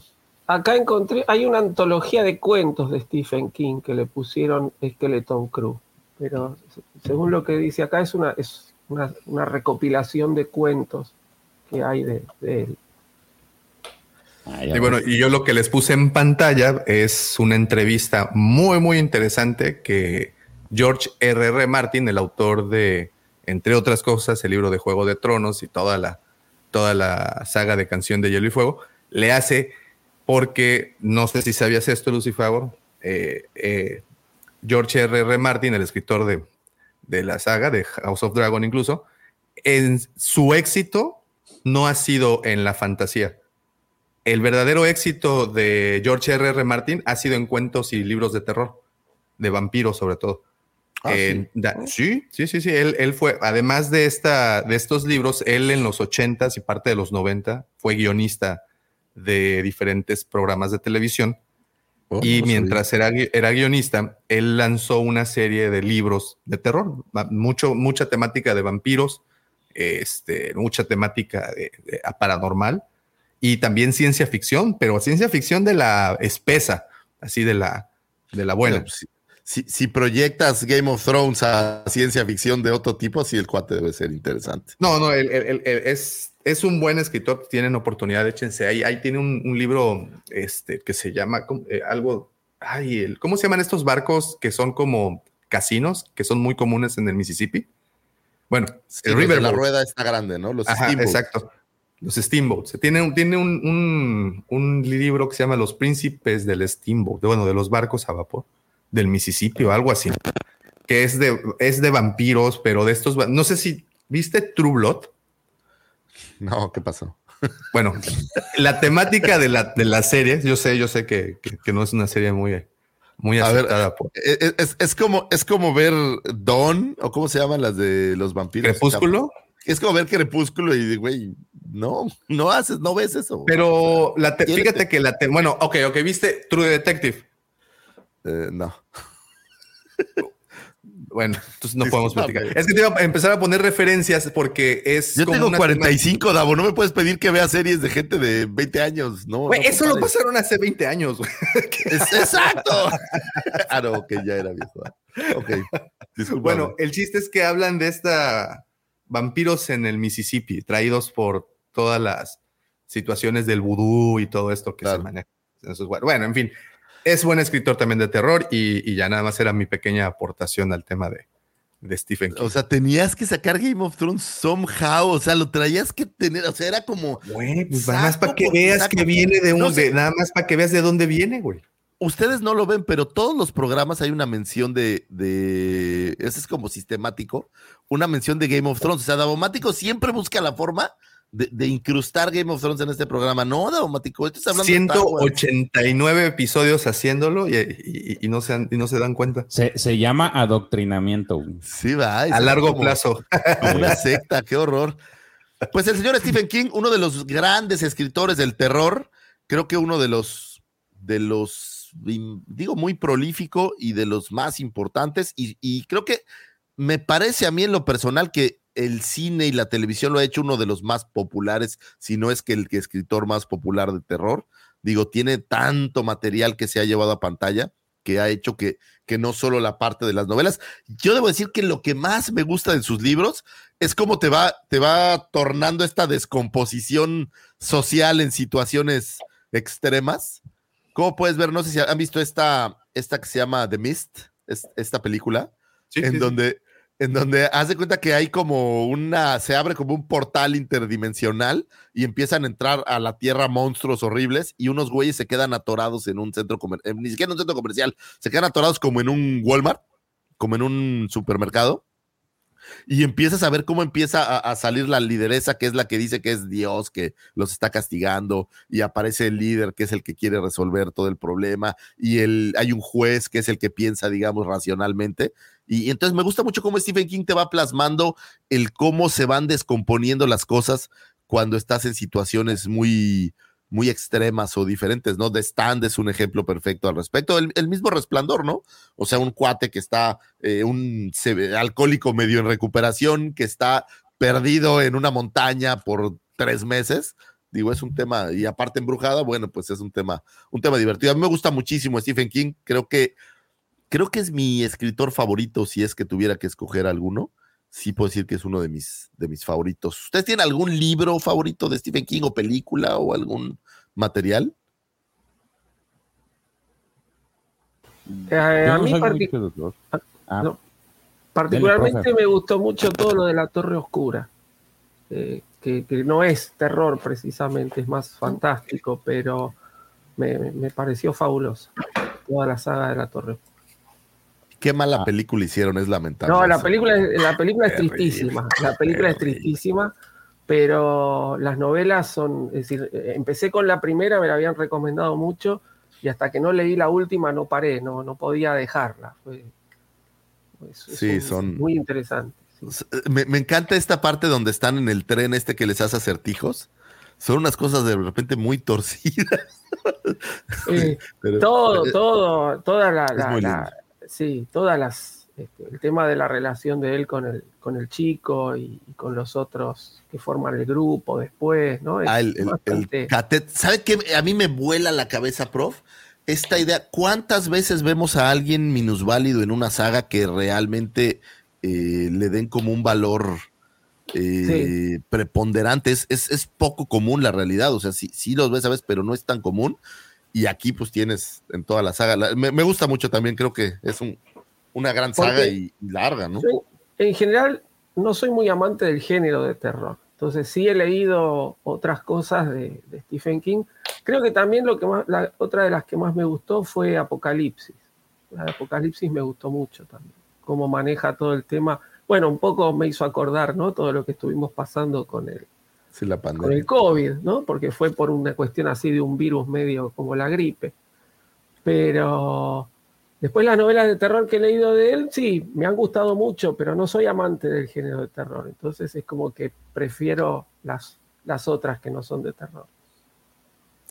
Pues un, gran escritor. Tú, mi Daumático, estoy seguro que tienes algún, algún consentido. Sí. A mí, a mí me gusta mucho It. Me gusta mucho porque de alguna manera pudo hacer del terror algo tierno. Entonces, no sé, eh, quien ha tenido la oportunidad de leer el libro, me, creo que va a entender bien esta referencia, porque es terror, pero también es tierno. Está bastante interesante. Me gusta mucho por eso. Y bueno, todo lo que pasa en el libro se me hace genial. Y tiene Es- una connotación eh, de- eh, cutulesca. Ah, totalmente. No, bueno, claro, claro, claro. Todo, todo- muchos de, de- de- de- de sus libros, este, pero en ese particular sí. En este del- con los, con los eh, dioses primogenios, ¿no?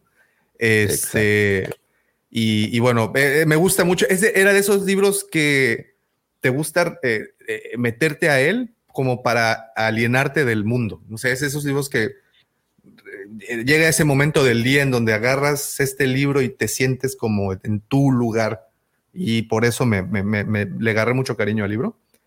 Eh, en general me gustan eh, todos los que tengan que ver con recopilaciones. Re- El año pasado tengo la costumbre de que en octubre leo, desde hace no tantos años, tampoco tengo como seis años haciéndolo, en octubre leo algo de él por el tema de Halloween y todo, me late, es una época bonita. Y el año pasado eh, leí una recopilación de cuentos que se llama Antes del Anochecer, que es cuando este cuate es de esos que viaja, viaja a un lugar y hace como 10 historias de ese viaje. Y, me gusta mucho ese, eh, eh, lo que logra hacer.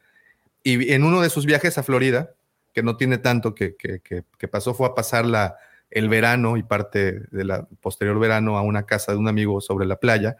Y pues ya te imaginarás, se aventó esta recopilación, unos libros más, unos cuentos más viejitos, de hecho unos que había publicado en revistas antes de que lo, de que lo publicaran. Recuerdan que en, sus inicios él, los primeros cuentos y, e historias fueron publicados en revistas, no, no tanto en libros. Y, y bueno, tuvo la oportunidad. Me gusta mucho eso. Y de verdad que creo que es el género que más disfruto de él porque terminé también el de, de Mr. Mercedes, eh, la trilogía. La verdad, el último es el que se llama Finders Keepers. Eh, ya no, no, no me gustó. Es de esos libros que ya dije, ya, lo terminé porque pues ya. Pero Ya estás ahí. sí, pero el primero de Mr. Mercedes es muy bueno. De hecho, se emocionaron tanto que hasta serie de televisión le. Sí, la, la serie, la, primera temporada ha, de ser igual que los libros. La primera temporada está buena, después ya como. que Sí, ya luego. No, de hecho, ¿sabes qué? La desde la primera temporada estuvo. Le cambiaron cosas para ser igual más políticamente correctas. Vean, eso es- no solamente pasa en Star Wars, ¿no? También en, en producciones de este tipo. Ahora, ¿sabes qué está muy bueno? Hay una serie que se llama Castle Rock, por cierto.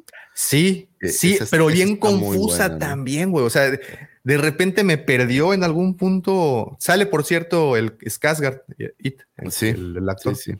Ahí entonces me perdí. O sea, está muy buena al principio, sobre todo porque va hilando, pues, a través de las, del multiverso de Stephen King.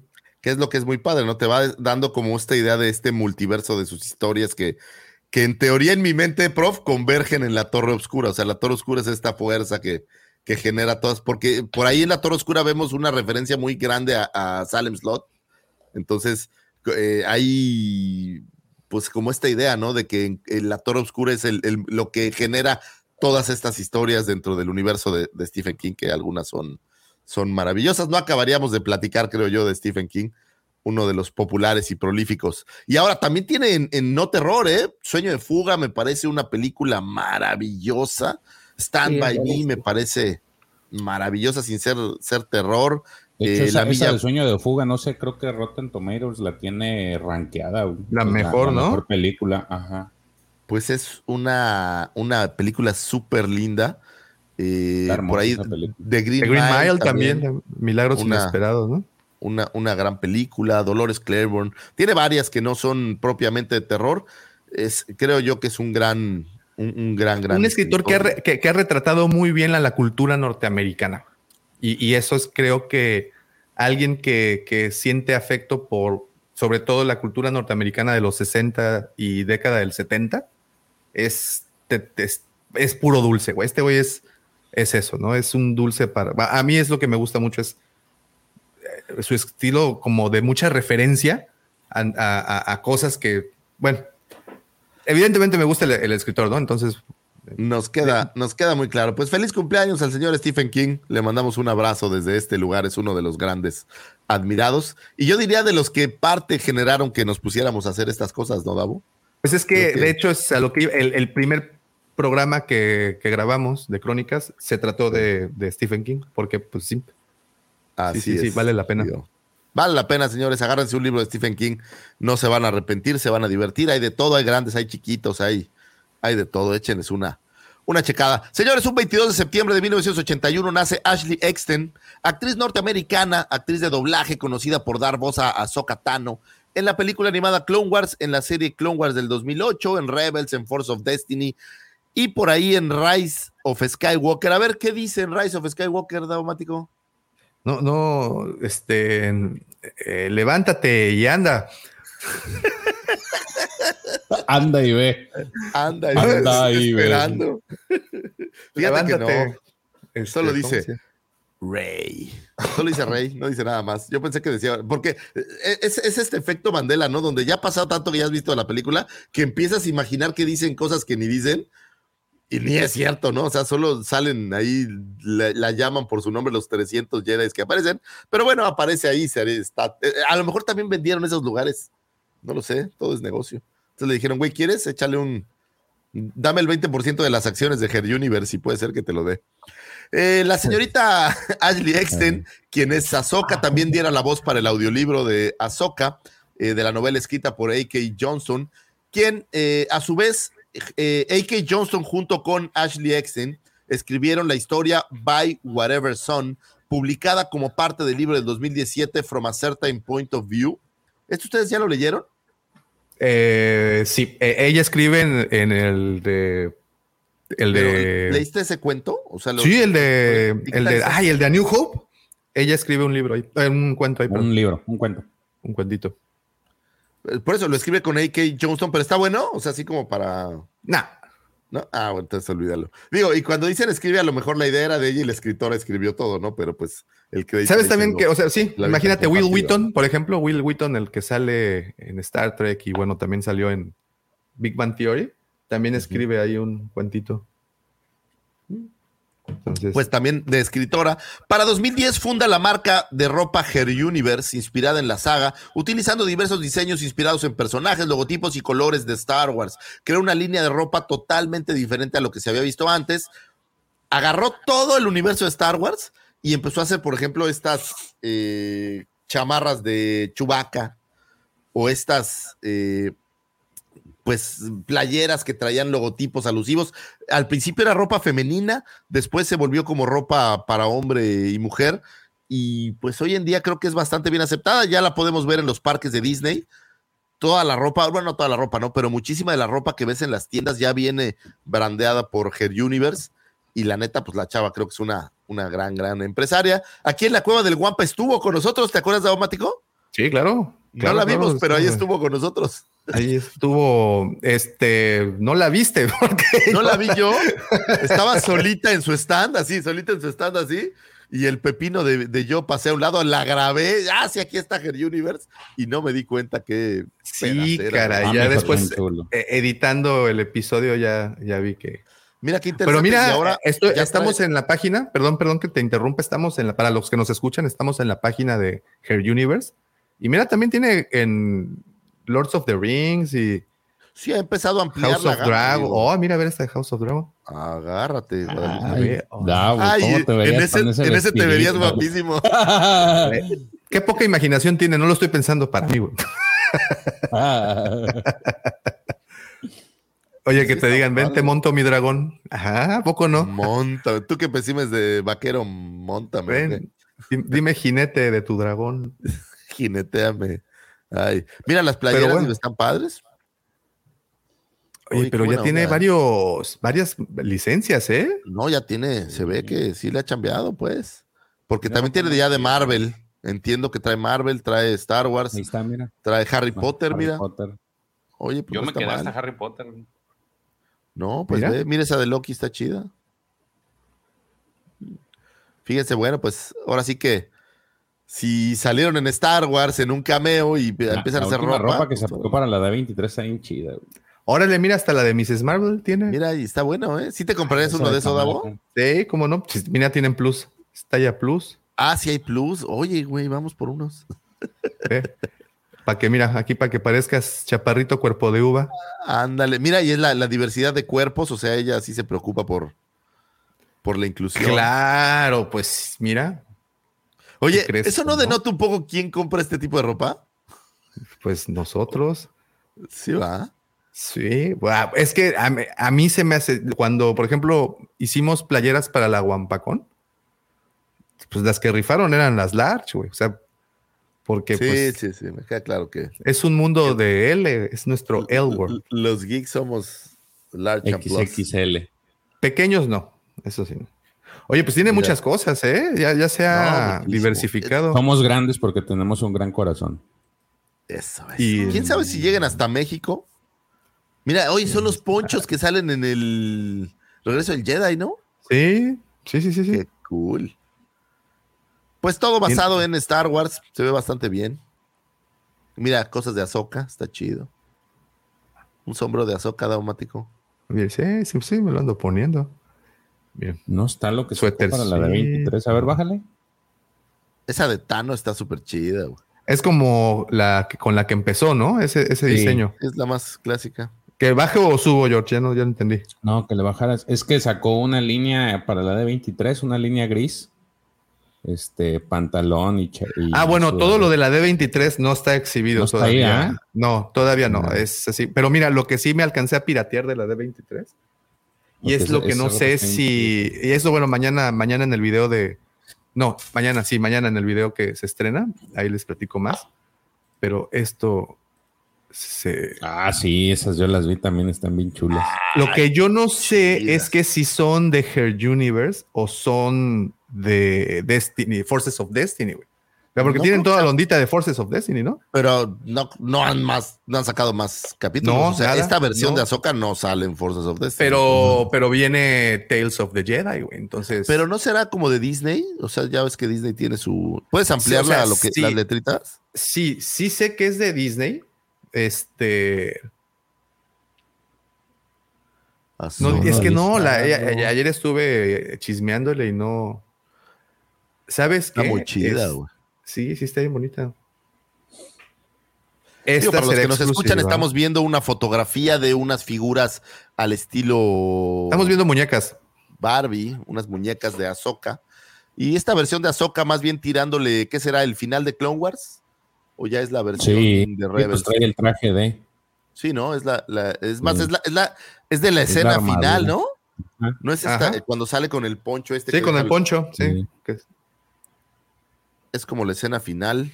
Ah, Pero, madre, te mando eh, saludos, besos. Este, mi punto es que todos estos productos que enseñaron la semana pasada no los han puesto todavía disponibles. Entonces, pues ni quien los quiera ver. No, pues quién va a andar comprando estas cosas, ni que viniera Navidad. Pinches Pero bueno, feliz cumpleaños, señorita Ashley Eckstein, una buena empresaria, la voz de Ahsoka. Es raro también eh, cuando oyes el audiolibro, porque yo compré el libro y el audiolibro. Un- una vez alguien me dijo que te volvías súper bueno si al mismo tiempo que leías, oías el audiolibro. Ah, Y, y, pues eso, sí, eso yo estoy, yo, quiero- yo estoy leyendo ahorita está- el de. Estoy escuchando el de Tempest Runner y los, estoy con el script. No, es una chulada, güey. Sí, sí está, sí está bueno. y así me aventé el de Dooku. Y, y, y sí se te queda más, ¿no? También como que te Sí. queda más grabado. O sea, es como si te. Es que pues de repente tienes estos nombres que están bien raros y ahí te pierdes, ¿no? Y entonces, pero ya pues, si te pones el audiolibro y te pones a leer el script, sí, es otro, sí, sí, neta está chido así. Sí está bueno, ya ves. Bueno, pues George nos va a decir, pronto, pronto nos va a decir, escu- este, leí escuché mientras flotaba en una tina de almíbar Es que es, es- Ah. para lograr toda la experiencia completa. En el baño, en el Sí, baño, sí, sí. eso sí, es una experiencia. Hay que buscar el momento. Hay que buscar el momento, George. Me, me parece muy bien. Feliz cumpleaños, señorita Ashley Eckstein. Y vámonos con lo siguiente, 23 de septiembre del 2. Uta, qué largas Oh, ah, estas espérate, antes, antes, antes es que nos pasamos uno y si está Ah. todavía Raúl por aquí, Perdón. el 21 de septiembre, perdón que se me pasó, era el anterior, lo tenía que mencionar ahí, nuestro querido amigo Raúl de Cloth Wars, eh, el 21 de septiembre cumple años su amada señora, por aquí había puesto el, Muchas felicidades. el mensajito, aquí está, aquí está. Su amada esposa Fer, un abrazote a Fer que tanto, tanto apoyo nos brindó allá en la Guampacón también, ahí estuvo Sí, al pie un abrazote. Siempre están, Muchas. siempre están apoyándonos y eso, Sí, eso siempre. te agradece de todo corazón. Un abrazote, Fer. Un abrazo. Que te la pases de poquísima Mauser. Listo. Ahora sí. Ahora sí, señores, un 23 de. ¿En qué estaba yo? Ah, ya me acordé. De septiembre. 23 de septiembre del 2018 muere el señor Gary Kurtz, eh, productor norteamericano para New Hope, The Empire Strikes Back y también conocido por American Graffiti de Dark Crystal, que falleciera un 23 de septiembre del 2018. Cuenta la leyenda que fue él quien se decidiera para contratar los estudios de Pinewood eh, y L Street en Inglaterra. Hemos hablado ya por ahí está la efeméride de su cumpleaños, por lo cual no iba a ahondar tanto en él, pero me gusta muchísimo que él decía que no le parecía correcto que Star Wars fuera guiado por la venta de juguetes en vez de por el arte misma de la, de, de la cinta. Él creía que, que la venta de juguetes pues eh, se había vuelto más importante que el desarrollo de la cinta y eso no le parecía, no le parecía correcto. Sin embargo, bueno, pues uno de estos creativos que estuvo con Lucas y de los que le ayudaron, creo yo, a mantener el presupuesto y que sí les dieran la lana y ver cómo conseguían para terminarla y demás. Entonces, pues se recuerda siempre con cariño al señor Gary Kurtz. Un 25 de septiembre de 1951 nace Mark Hamill, actor norteamericano que estuviera a cargo de darle vida a Luke Skywalker en la saga de Star Wars. Aparecería en las tres primeras entregas de la serie, así como en las tres secuelas de Disney, en el especial de Navidad e incluso de forma semidigital en el último capítulo de la segunda temporada del Mandaloriano, en el libro de Boba Fett e incluso prestando su voz para eh, el androide E9B9 en la serie del Mandaloriano. También es reconocido por una prominente carrera como actor de doblaje. Su principal personaje, o bueno, por el que es más reconocido, es el Guasón en todo este universo animado de DC, así como hacer voces para diversas series como Invencible, Amos del Universo, Scooby-Doo, El Cristal Encantado, La Era de la Resistencia, Chucky, por ahí aparece en, eh, bueno, Troll Hunters, Hora de Aventura, ahora en Sandman también lo tenemos, por ahí aparece en Kingfall. Kingfall es él, ¿verdad? Es- sale como actor, Sí. Yo no la vi, pero Eh, está, está muy buena para todos los que disfruten de la temática de los cruzados y, y este, y los templarios y todo eso. Les gustaría mucho. De hecho, estaba, justamente estaba buscando en este momento una fotografía de, de, de su personaje porque es, es un Jedi, pero en, los, en la época. Ahorita te lo pongo. eh, Ahorita te lo. Pues, siempre será sale en. Oye, tengo, tengo un, este, un dardo, como dice George, un, un dardo envenenado que, que no puedo resistirme a, a aventarlo, ¿no? Eh, Javi fue, ah, bueno, eh, una curiosidad para la era Disney es que inicialmente Hamill expresó que se sentía decepcionado con la forma en que se manejó el personaje de Luke Skywalker en la cinta The Last Jedi. Eh, oye, son- soné como el Maximum Overlord, ¿no? The Last Jedi. Eh, cinta controversial entre los fanáticos de Star Wars, la forma en que Luke se autoexilia y deja de lado la fuerza no parecía coherente con lo que Luke Skywalker haría. Esto sin contar que beber leche de una ubre, de una especie de sirena intergaláctica, ¿cómo la llamarías, Daumático? Esa belleza, Como un manatí perdido del espacio. como un manatí espacial. no sería. Es decir, Mark Hamill coincidía conmigo, mi amigo. Escúchame bien, Davomático, ¿eh? Y compísima. Mi amigo, Mark Hamill, coincidía conmigo que era una basura esa película que hicieron. Y, ah, mira, se ve chido, güey. Te digo que está, está buena, tiene buena ¿Cuál producción. es esa? Kingsfall, llama la caída de- del reino. Pero es de History, ¿Es ¿no? ¿De- película de o dónde serie? es? ¿O qué. Empezó haciendo la History Channel, como, como Vikings. ¿Y en dónde la podemos ver? Pues. eh, ¿No está en plataformas? este, Pregúntale a Pepe. Sí, pregúntale a Pepe. No sé, fíjate. No, creo que está en Amazon. No, no estoy muy seguro. La, ¿eh? la voy a buscar, se ve interesante. Sí, sí, ve. sí está. Sí, sí, sí está. Se ve interesante. Eh, habrá, que, habrá que echarle un ojo. Hamill fue impulsado por su amigo Robert Englund, formalmente conocido como Freddy Krueger, la versión de Freddy Krueger más, más popular, para audicionar en el papel de Luke Skywalker para el episodio, eh, eh, bueno, pues para New Hope. En el episodio 5 del Imperio Contraataca, un accidente automovilístico le dejara una cicatriz que literal obligaría a que nuestro querido Wampa tuviera una mejor o mayor participación eh, en esta escena en donde vemos que el Wampa le da un garrazo. Bueno, pues es gracias a esa cicatriz que tuvieron que, que apoyarse del Wampa. Vean qué importante es el Wampa. O sea, cambió todo el destino de la saga. Bueno, no todo el destino de la saga, ¿no? No hubiera cambiado nada si no le da el garrazo, pero al menos hizo que se viera un poco más natural esa, esa cicatriz que portaba el señor Mark Hamill. Actorazo.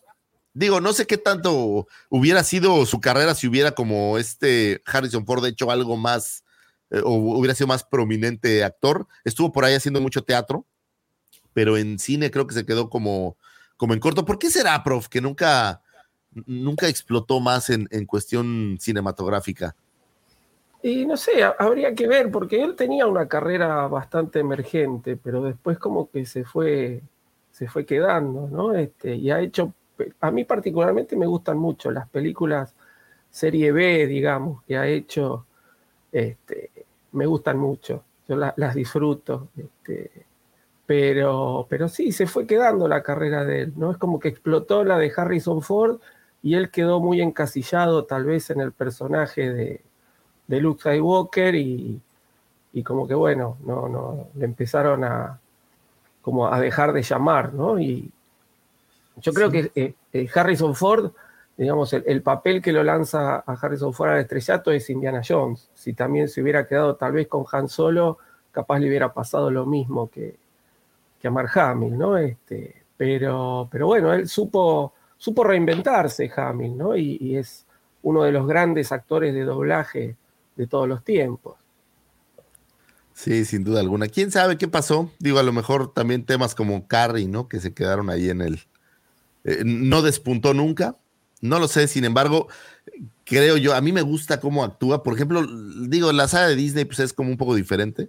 Creo que ahí lo, lo obligaron a, a, hacer cosas que no eran tan lo que él pensaba, pero, pero no pasa nada. Creo que es nuestro querido Luke Skywalker y siempre con mucho cariño lo vamos a, a, a tener en, en, nuestra, en nuestra gloria. No, Daumático, yo sé que tú eres ah, un fan sí. de, de, Santa de Gloria. sus, de sus películas. Estas quizás también él, se, se, cuando se lanzó también al, al, al, celibato allá con las sirenas marinas.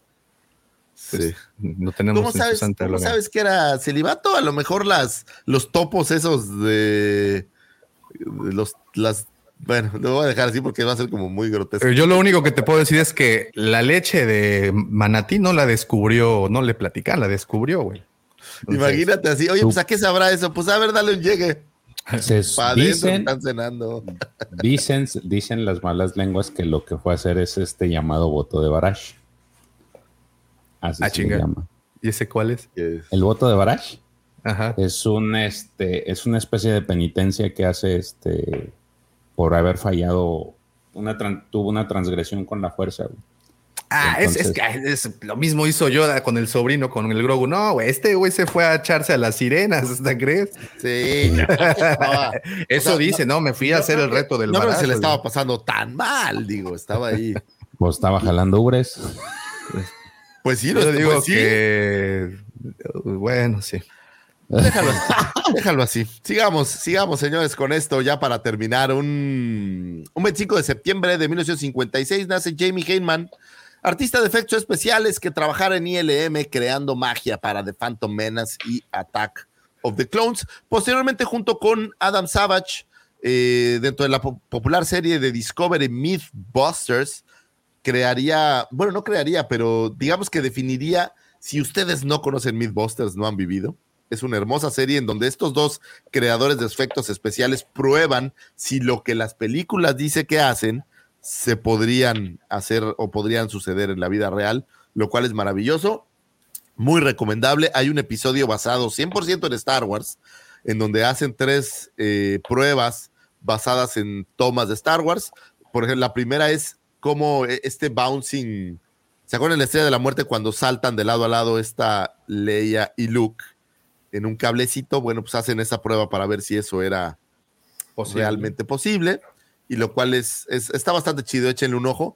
Es, es un cuate súper creativo y bueno, pues también por ahí estaba involucrado en, en las versiones de Lucas Entonces, de la trilogía de precuelas. Hay un, hay un güey en TikTok que hace contenido que se llama Pongámoslo a prueba. Pongámoslo a prueba. Para sí que vean, está. la idea nació de estos güeyes. O sea, bueno, la idea original era Mythbusters o Cazadores de Mitos, que creo que eh, la producción era pues un poquito diferente, ¿no? Sí, era distinto, pero la verdad que el programa era bastante bueno. Sobre todo cuando te gusta el tema del cine y los efectos y todas estas cosas, creo que era bastante padre, porque aparte ellos creaban las formas y si no se podía realizar, buscaban la manera de que sí se pudiera realizar. Entonces era, era bastante chido, buen programa, que no sé por qué lo habrán quitado. Bueno, sí tenían muchísimas temporadas, a lo mejor ya no era lo que, lo que solía ser originalmente.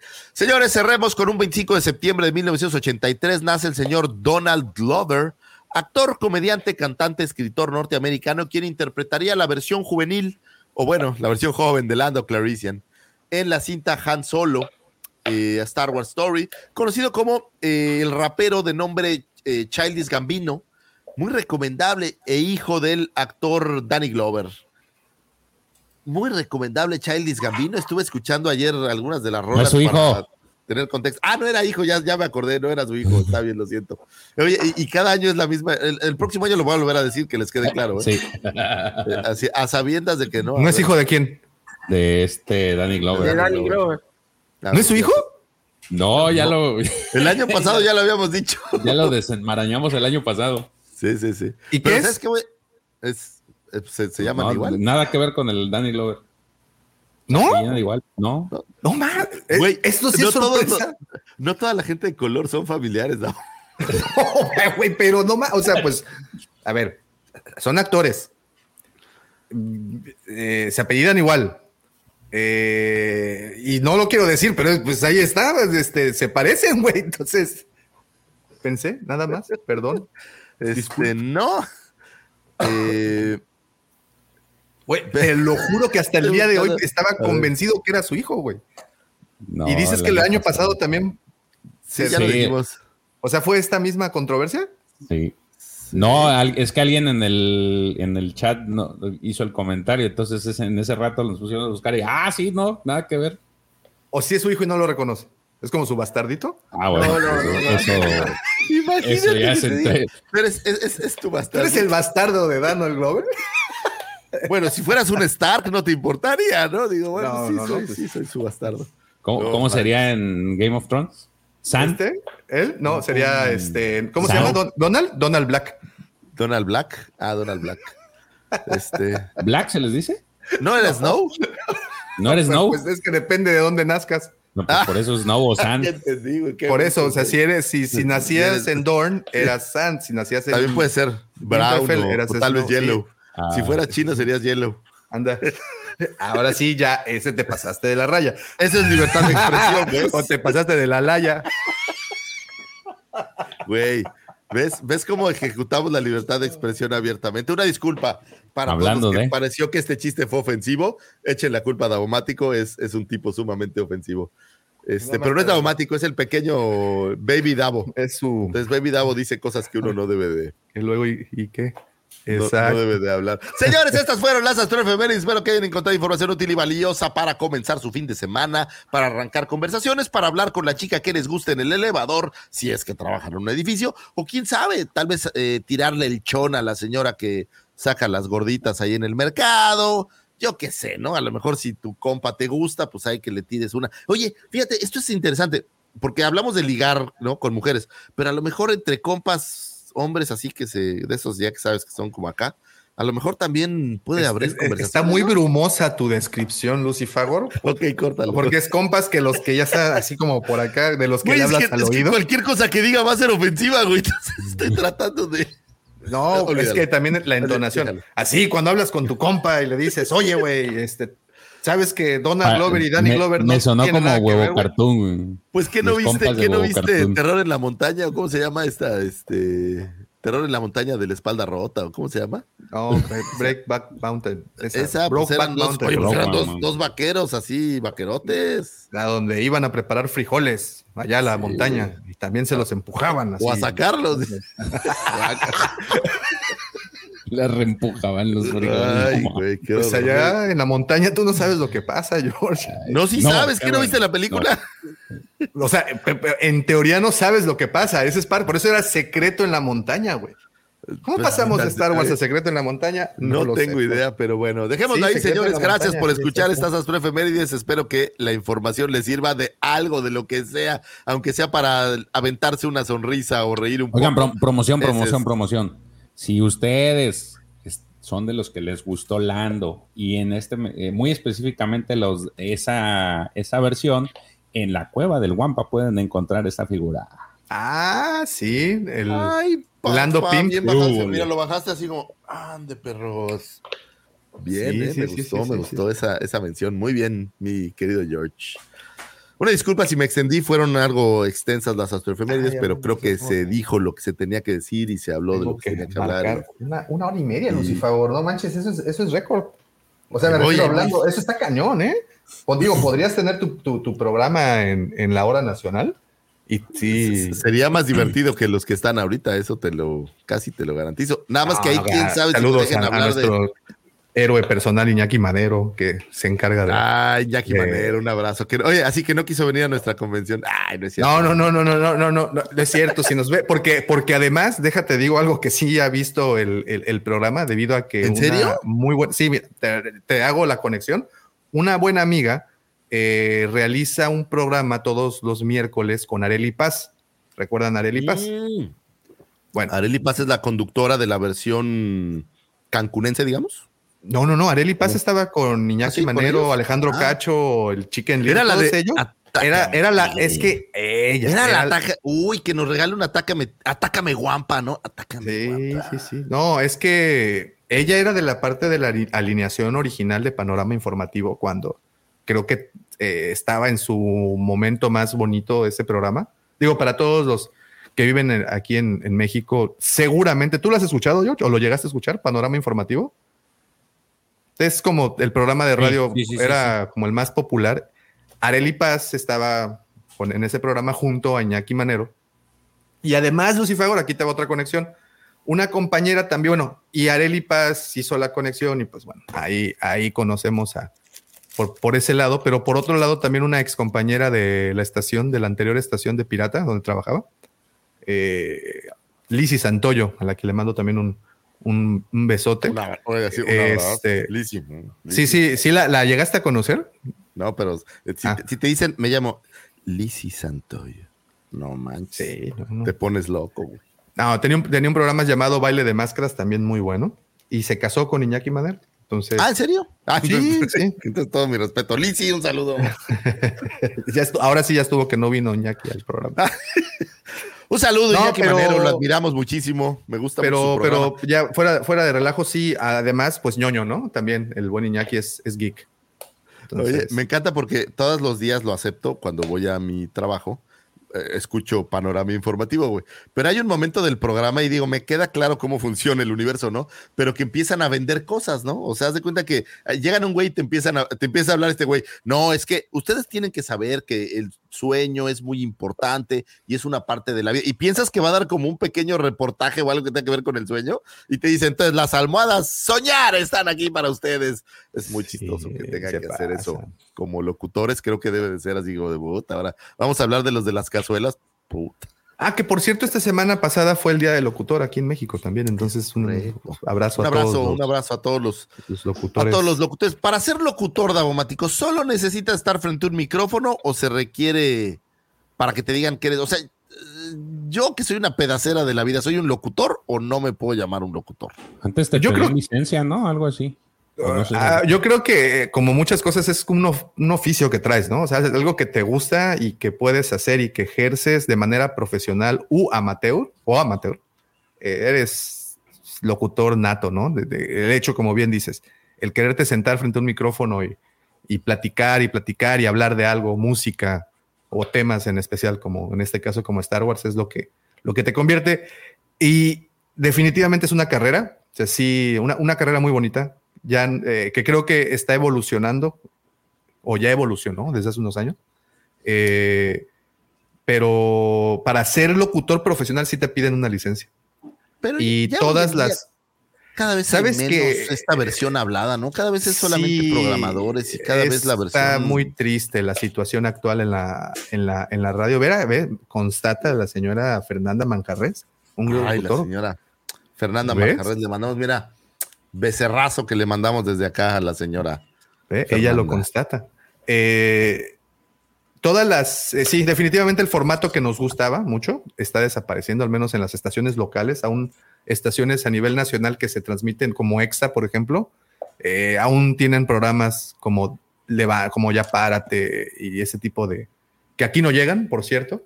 Eh, pero en las estaciones locales, al menos aquí en Cancún, el, el programa, el formato hablado se está acabando y ya es pura Digo, Pura quedan música, noticias, pero pues las noticias son noticias. Sí, Pero ¿y esos formatos qué? donde se platicaba algo, por ejemplo, un tipo como el de Fernanda Familiar y ese tipo de cosas, cada vez. Esos, esos programas ya los tienen las cadenas nacionales.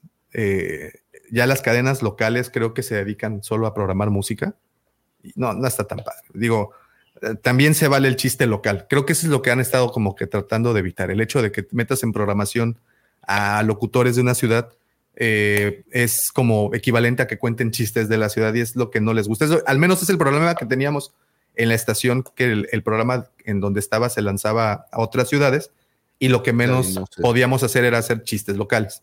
Tenemos como que siempre incluir. Ahí salíamos en Vallarta, George. De hecho, creo que ya te había platicado. ¿Ah, sí? Sí, sí, No, sí, salíamos no en. Vallarta. Ahí, No, ahí- ahí es la también. primera vez que lo comentas. güey.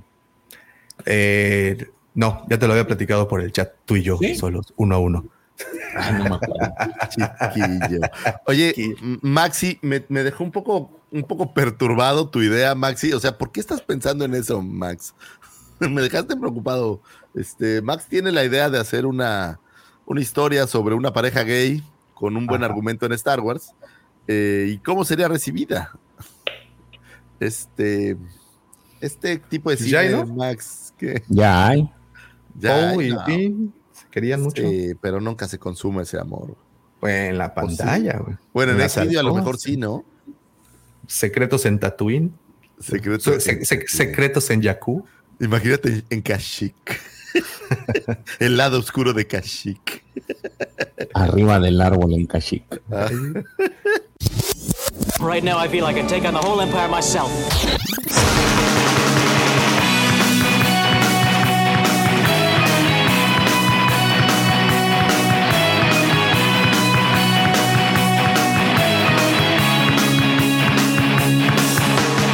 Bien, bueno, pues ya después de todos estos minutos de sin sentido, ahora los vamos a dejar con las noticias, con la actualidad de nuestra hermosa saga, con nuestro querido amigo George. ¿Cómo están? ¿Cómo están? Oigan, este, algo que le va a gustar a Lucifagor de las noticias es de que ahora sí parece ser que ya está completamente muerto el tema de Rock Squadron este, y de Patty Jenkins, porque en el último calendario que sacaron de este, Disney, ahora sí ya ni siquiera está el nombre de la película. Eh, hicieron varias publicaciones, todo el calendario de 2022, 2023 y también las que todavía no tienen fecha de, de estreno y curiosamente ya ni siquiera está el nombre. Recordemos que esta ya es la ya era ya se había trazado por segunda vez. Eh, se anunció esto en 2020 cuando el proyecto ya había tenido un retraso. El último retraso la ponía en diciembre del 2023, pero ahora ya ni siquiera sale en el calendario. Entonces, para los que no nos gustó la película de Wonder Woman 1900 no sé qué, creo que es este es un alivio porque la verdad sí estaba muy feita esa película Está mal. y este y, pues es un alivio a final de cuentas Eh, qué, triste porque la verdad es de que el tener este tipo de historias ya enfocadas como como a, peleas aéreas en, en donde sí se, se dé más prioridad a este a este tipo, este tipo de acción. La verdad está interesante. Sí me, debo confesar que sí me atraía la idea, pero pues lamentablemente dicen que son temas de calendario. Obviamente nunca van a decir los, el trasfondo, pero aparentemente. Pero aquí, aquí a mí me surge una gran duda, prof, en el, en el medio maravilloso del cine. Ok, suponiendo que Patty Jenkins ya no nos gusta porque no pegó su película o la razón que sea, un poco como lo de Colin Trevorrow. Pero, ¿puedes cambiar al, al, director y poner a alguien más? ¿O el tema será que ella era la que traía el proyecto desde, o sea, que ella creó la idea de Rock Squadron desde un inicio?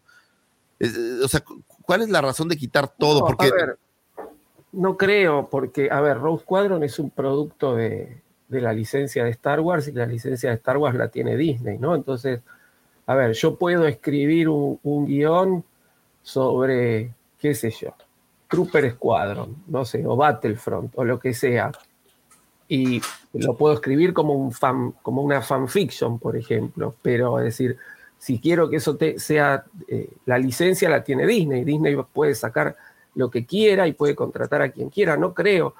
Eh, yo el problema que veo con, con esto es este, que se apuraron mucho en decir, ¿no? Yo creo que cuando hicieron la, la famosa esta junta de, directivos, ¿no? Y la pasaron por YouTube y mostraron un montón de cosas, sacaron montones de proyectos, o anunciaron, mejor dicho, montones de proyectos, y no solo Rock Squadron ha quedado en el tintero, ¿sí? Es decir, había varias series que se presentaron, como la serie de, de Lando, este, mismo la serie de Obi-Wan Kenobi, cuánto tardó, o el producto de Obi-Wan Kenobi, cuánto tardó en, salir a la luz, ¿no? Es decir, son proyectos que se anunciaron y que no tenían siquiera la historia de base escrita. Yo creo que con Rogue Squadron deben tener este tema, es decir, no, no, hay, no hay escrito ni, ni dos renglones, este, y, y, obviamente esta eh, Patty Jenkins tiene que seguir viviendo, ¿no? Y entonces si de repente viene, este, no sé, DC, no sé, yo la verdad que de superhéroes no sé nada, si digo una burrada, corríjanme, pero es decir, DC creo que es la, el que hace La Mujer Maravilla, y le pone plata y le dice, ahora queremos que haga, hiciste la Mujer Maravilla, hiciste la Mujer Maravilla 1900 no sé cuánto, ahora sé la Mujer Maravilla 2022 y va a ir a eso, porque lo otro está muy en el aire. Este, de hecho, a mí lo que más me asusta no es que hayan quitado Rose Squadron, porque en cualquier momento la pueden volver a traer a, oh, Rose Squadron, ¿no? Y todo el mundo albricias. Lo que más me asusta es que ahora la primera película de Star Wars está programada para el 2025, ¿no? O sea, eh, que tampoco hay nada. ¿No? Entonces, y es hipotético. ¿Cuándo ¿no? vamos a volver a.? Es una cosa hipotética. ¿Sabe cuándo va a tener una vamos película? A volver a tener Star Wars en el cine? Eso es lo que Ah. más me asusta. Sí, eh, porque en el cine no, pero ¿saben cuándo van a volver a tener una película el próximo miércoles? el miércoles se va a estrenar tres capítulos, lo que equivale a una película, básicamente. Este, sí, equivale a una película, pero es decir, lo- los, la narrativa que se maneja en el cine no es la misma que la que se maneja en, en una Sí, serie. claro. ¿no? Entonces, este, eso, eso es, es la es la experiencia de repente. ¿no? Ahora, después, eh, no creo que sea porque ella haya venido con el producto. Ella, ella sí lo que puso fue como muy, este, mucha emotividad en que se iba a basar en la historia de su padre, que había sido piloto de aviones, este, y no sé qué, un montón de cosas que, que- que añadieron como un plus. Pero de- el producto es de Disney, no es de Patty Jenkins. Entonces, así como a Colin Trevorrow lo, este, lo cambiaron y, y- y lo quitaron del, de- del proyecto, este, pueden poner, traer a otro. Así como hicieron la, la- la película de Solo, que cambiaron en el medio del rodaje a los directores. Es decir, Disney puede hacerlo, no es que, que esto se lo eh, sea este, exclusivo de Patty Jenkins. ¿no? Entonces, particularmente, no es una directora que me guste, así que este, no, no. este, Creo que no, tiene- que no esté al frente de Rogue Squadron no me molesta. Lo que Tiene, tiene, lo que sí más me asusta es eso. ¿Cuándo vamos a volver a tener Star Wars en el cine? Y, y sa- y pareciera que no tienen prisa, profesor. Creo que eso es lo peor, ¿no? Pareciera que no hay como ningún empacho. Digo, estamos con la serie, están jalando bien. Este, justamente la serie, se- primero, se trabaja más rápido con la serie. Es decir, no sé, una cuestión de costos, porque hoy en día también le barato. ponen mucho dinero a las series, ¿no? Pero bueno, supongamos que con lo que sale una película de dos horas, de dos horas y media, te hacen 10 capítulos de una serie, ¿no? Entonces sí, los costos son más baratos. ¿Y qué tal si, ahora sí como dice el título del programa, y what if, y qué tal si eh, lo que Disney y Lucasfilm están realmente haciendo es dejarnos que extrañemos Star Wars en el cine?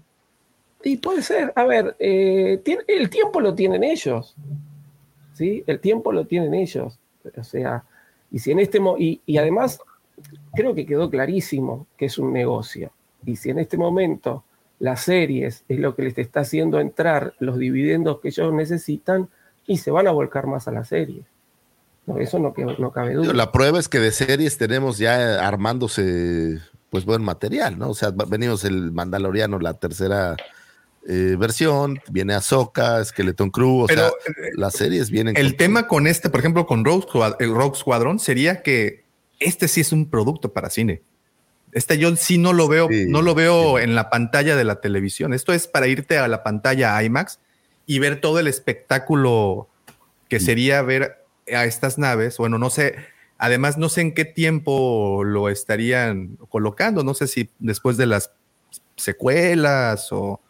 va- Pues mira, eh, hay, veremos. hay una tata ahí, entonces a mí me, me Estaremos figura viendo. sería- Bueno, pero este es un arte que alguien armó, ¿no? No, no, me queda claro, pero me da, siempre me ha dado la impresión de que va, los X-Wing van a estar ahí, que va a tener algo que ver más con la versión New Hope-esca que con. Ah, Eso con- estaría muy bueno. Digo, si, a- si ahorita que, por ejemplo, George, estás en, en- en hablando de cómics, están justamente en, en- en eso, ¿no? En Rogue Squadron, en, en la época post-imperial, de seis meses después del imperio.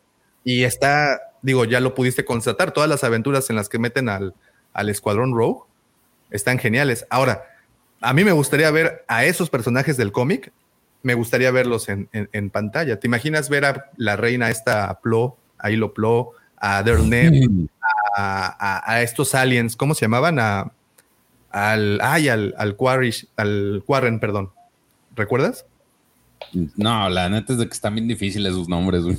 Sí, Pero sí, Ipsatino, que es una bit que también era piloto. O sea, hay, hay como razas al- alienígenas que están piloteando las naves. Creo que sería un bonito espectáculo.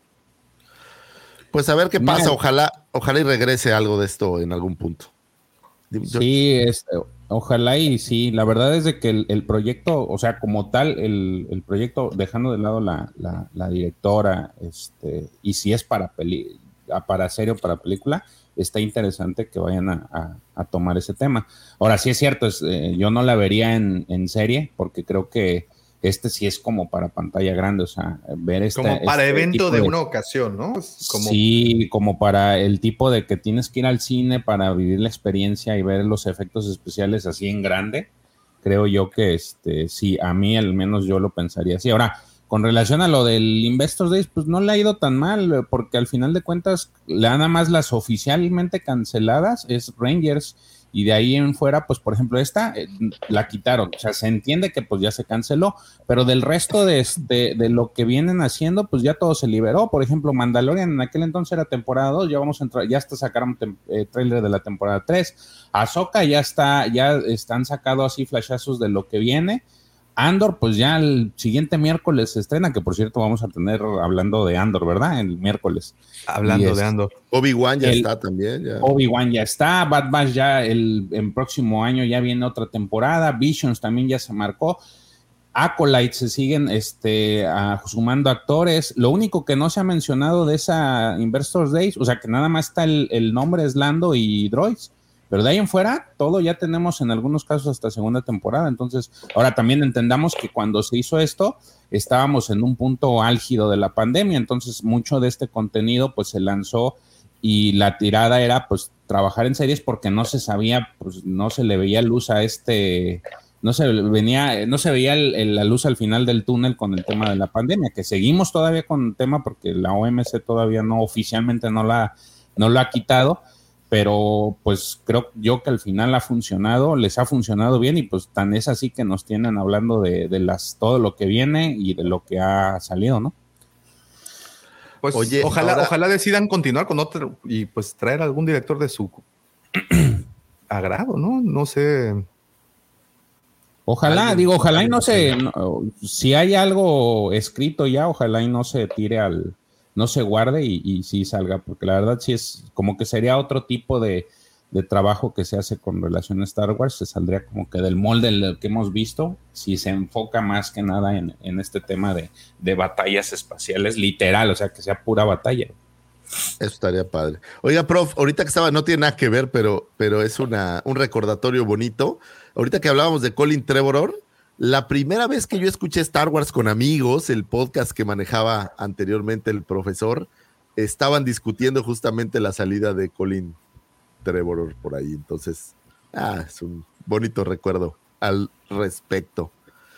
Eh, pues ojalá que sí suceda algo con ellos. Ojalá que, que Ojalá. Rogue One, que Rogue Squadron su- su- suceda algo.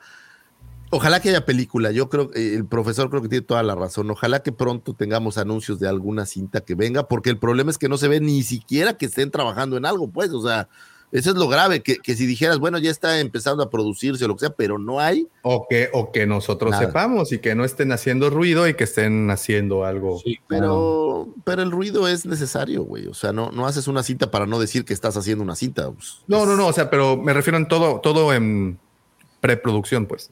O sea, que ahorita estén- O- ojalá que sí, ojalá de verdad que, que se que, que- que- que esto se, se corrija, digamos, ¿no?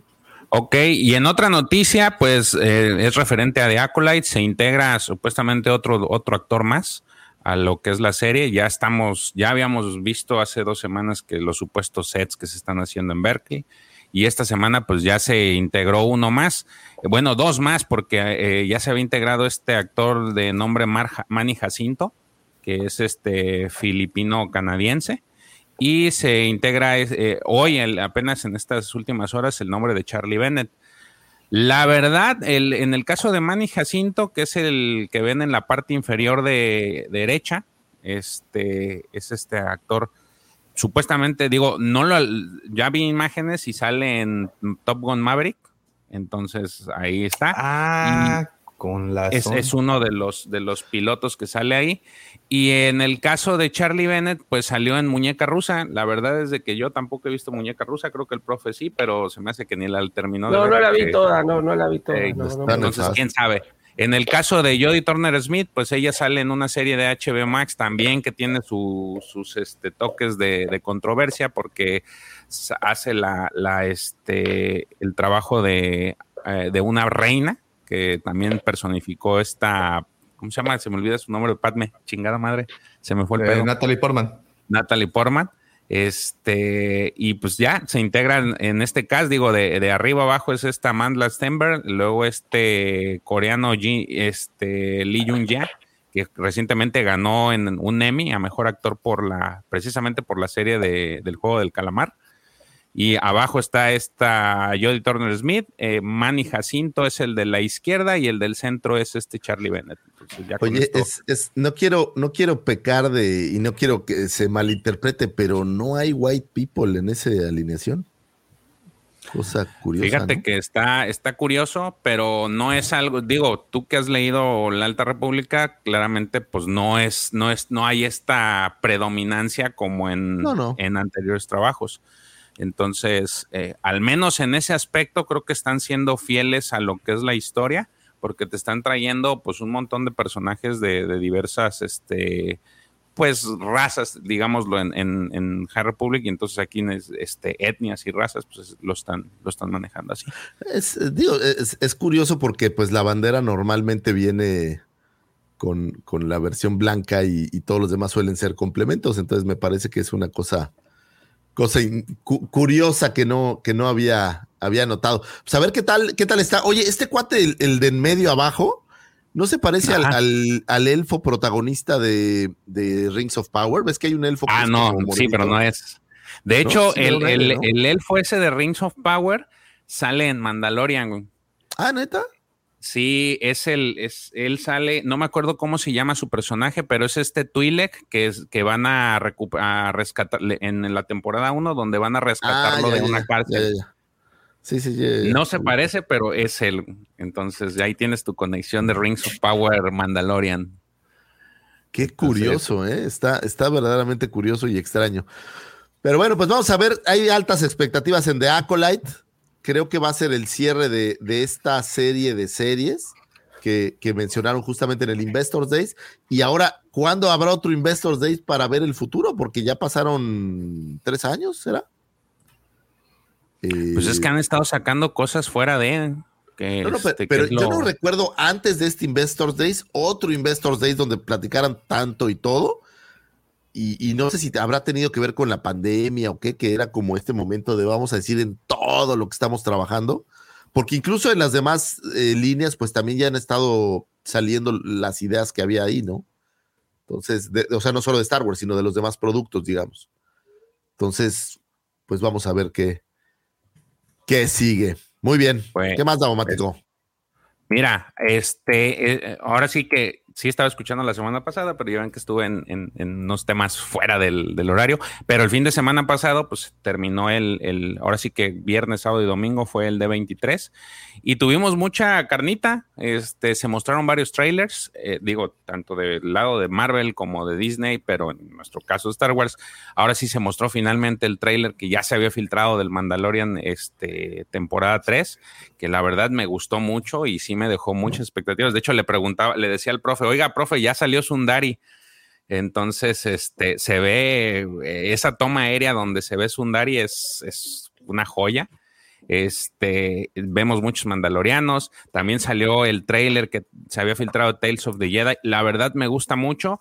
Para los, para la gente que es muy lectora de libros, aparentemente, pues vamos a tener una reescritura de cómo Dooku se vuelve este, pues ahora sí cae, se, se, convierte en este miembro de los 12, de los de los perdidos. Este también se mostró imágenes de lo que va a ser la serie de Young Jedi Adventures eh, y el corte que va a tener. Esta imagen está muy chistosa, digo, para, entendiendo que es para niños de 4 a 8 años. Es, es pues, literal, es una caricatura eh, eh, para niños. Y se, también otro de los detalles es de que para aquellos que este, han tenido la oportunidad o que eh, en un futuro no muy lejano o, o corto mediano plazo van a darse una vuelta a Disney, a Galaxy's Edge, ya van a poder ver a Mandalorian eh, andar en, la, en, el, en el parque, ¿no? Y esta presentación la hizo John Favreau. De hecho, en imagen vemos esa, esa parte en la que John Favreau hizo la presentación en el D23 de que pues el mando ya va a andar paseándose con el Baby Grogu y ustedes van a poder tomarse fotos en, en Galaxy's Edge. Entonces, eso es lo divertido. No sé a ustedes qué les parecieron los trailers. A mí, la verdad, los dos, digo, dejando de lado el tema del nombre de Tales of the Jedi, me gustó mucho. Y de Mandalorian, pues ni se diga, el ver tantos mandalorianos y este, y ver ahora sí que esta guerra en Sundari y ver cómo quedó Sundari después de lo, lo que nos han dado de poco a poco de, del tema de Sundari me parece genial. A mí me gustaron. Digo, no, la verdad lo vi los vi solo una vez. Ajá. ¿Sabes qué, George? La, la verdad es que eh, quiero entrarle, eh, voy, a, voy, a, tomar el ejemplo del profe en, eh, en esta ocasión y no he, le he dado tantas reproducciones a los trailers ni a los avances. Quiero llegar a lo más intacto posible a, a las, a, las a las series. Digo, a ver si así sí, sí este, entramos en el factor sorpresa. Entonces, pero sí los vi una vez y lograron su propósito. Estás muteado. La verdad es que están muy chidos. A mí me gustaron mucho. Le digo yo, y, es, y creo que fue el primer día que vi el trailer. Sí le pregunté al profe, oiga, ¿qué le parece lo de Sundari? ¿Y usted qué le parece, profe? Dígalo, por favor, para que la gente lo escuche. A mí me encantó el tráiler. Me encantó. Ya me había gustado cuando se había filtrado, que se veía todo mal. Ahora que lo pude ver bien, este, me pareció fabuloso. Yo tengo muchas expectativas. De hecho, eh, todo lo que tiene que ver con lo, con lo que sería la, la, subcultura mandaloriana dentro de Star Wars, a mí me, me resulta muy atractivo, me interesa mucho. Y, y, bueno, vamos a ver, yo estoy con muchas expectativas. Hasta ahora eh, la serie viene, viene cumpliendo, así que no creo que, no creo que decaiga en esta temporada. Esperemos. Bueno, y ya para terminar, el día de. Antes de que termines, antes de que termines, eh, acabo de lanzar una encuesta en ah. el, eh, aquí en, en, YouTube. Hay que verla, hay que verla. Eh, porque tenemos un what if, como ustedes saben, estas, estas este, dinámicas en donde nos eh, gusta teorizar y soñar y e ilusionarnos un, un, un ratito. Eh, y les estoy poniendo dos opciones para que el respetable decida en qué tema nos vamos a perder, vamos a divagar el día de hoy. Eh, ¿Qué what if quieres? Es lo que dice la encuesta. Uno es Vader no muere en el episodio 6. ¿Qué pasaría si Vader no hubiera muerto en el episodio 6? Y el segundo es Leia crece en Tatooine. O sea, ¿qué hubiera pasado si Leia crece en el Vader? que no muere. Sí lo sé, sí lo sé, pero pues es nuestra versión. No, porque, porque, aparte no muere, pero pues nada más hace algo y, y no, no sigue. Pero bueno. Queda inconcluso, eh, nada más te lo queda dejan inconcluso, como... sí. O sea, nada más se cambió su armadura de colorcito. Y ya. Eh, bueno, y Leia crece en Tatooine. ¿Qué hubiera pasado si Luke se va a Alderan y Leia se va a Tatooine? ¿Cuál hubiera sido la diferencia de que Leia hubiera sido la gemela más poderosa o al menos a la que le... Digo, ya con toda esta inercia de que Obi-Wan eh, la cuidó, pues vamos a ver. Entonces ahí están los votos, ahí échenle, échenle su voto. Listo, George. Gracias por. Ok, ya nada más para terminar y ya darle paso a eso porque sí está chido ese, ese tema. Es ayer se estrenó, fue el día del estreno en medios de, de Andor. Y pues al parecer la crítica le está dando muchas cosas positivas. ¿eh? ¿Ah, sí? Este, sí, más que nada por el tono que están manejando. En- se entiende que, bueno, de acuerdo a los comentarios que han hecho algunos críticos, que es un tono más adulto. Le están dando estos tintes de espionaje como habíamos estado platicando ya durante cada que tenemos la oportunidad.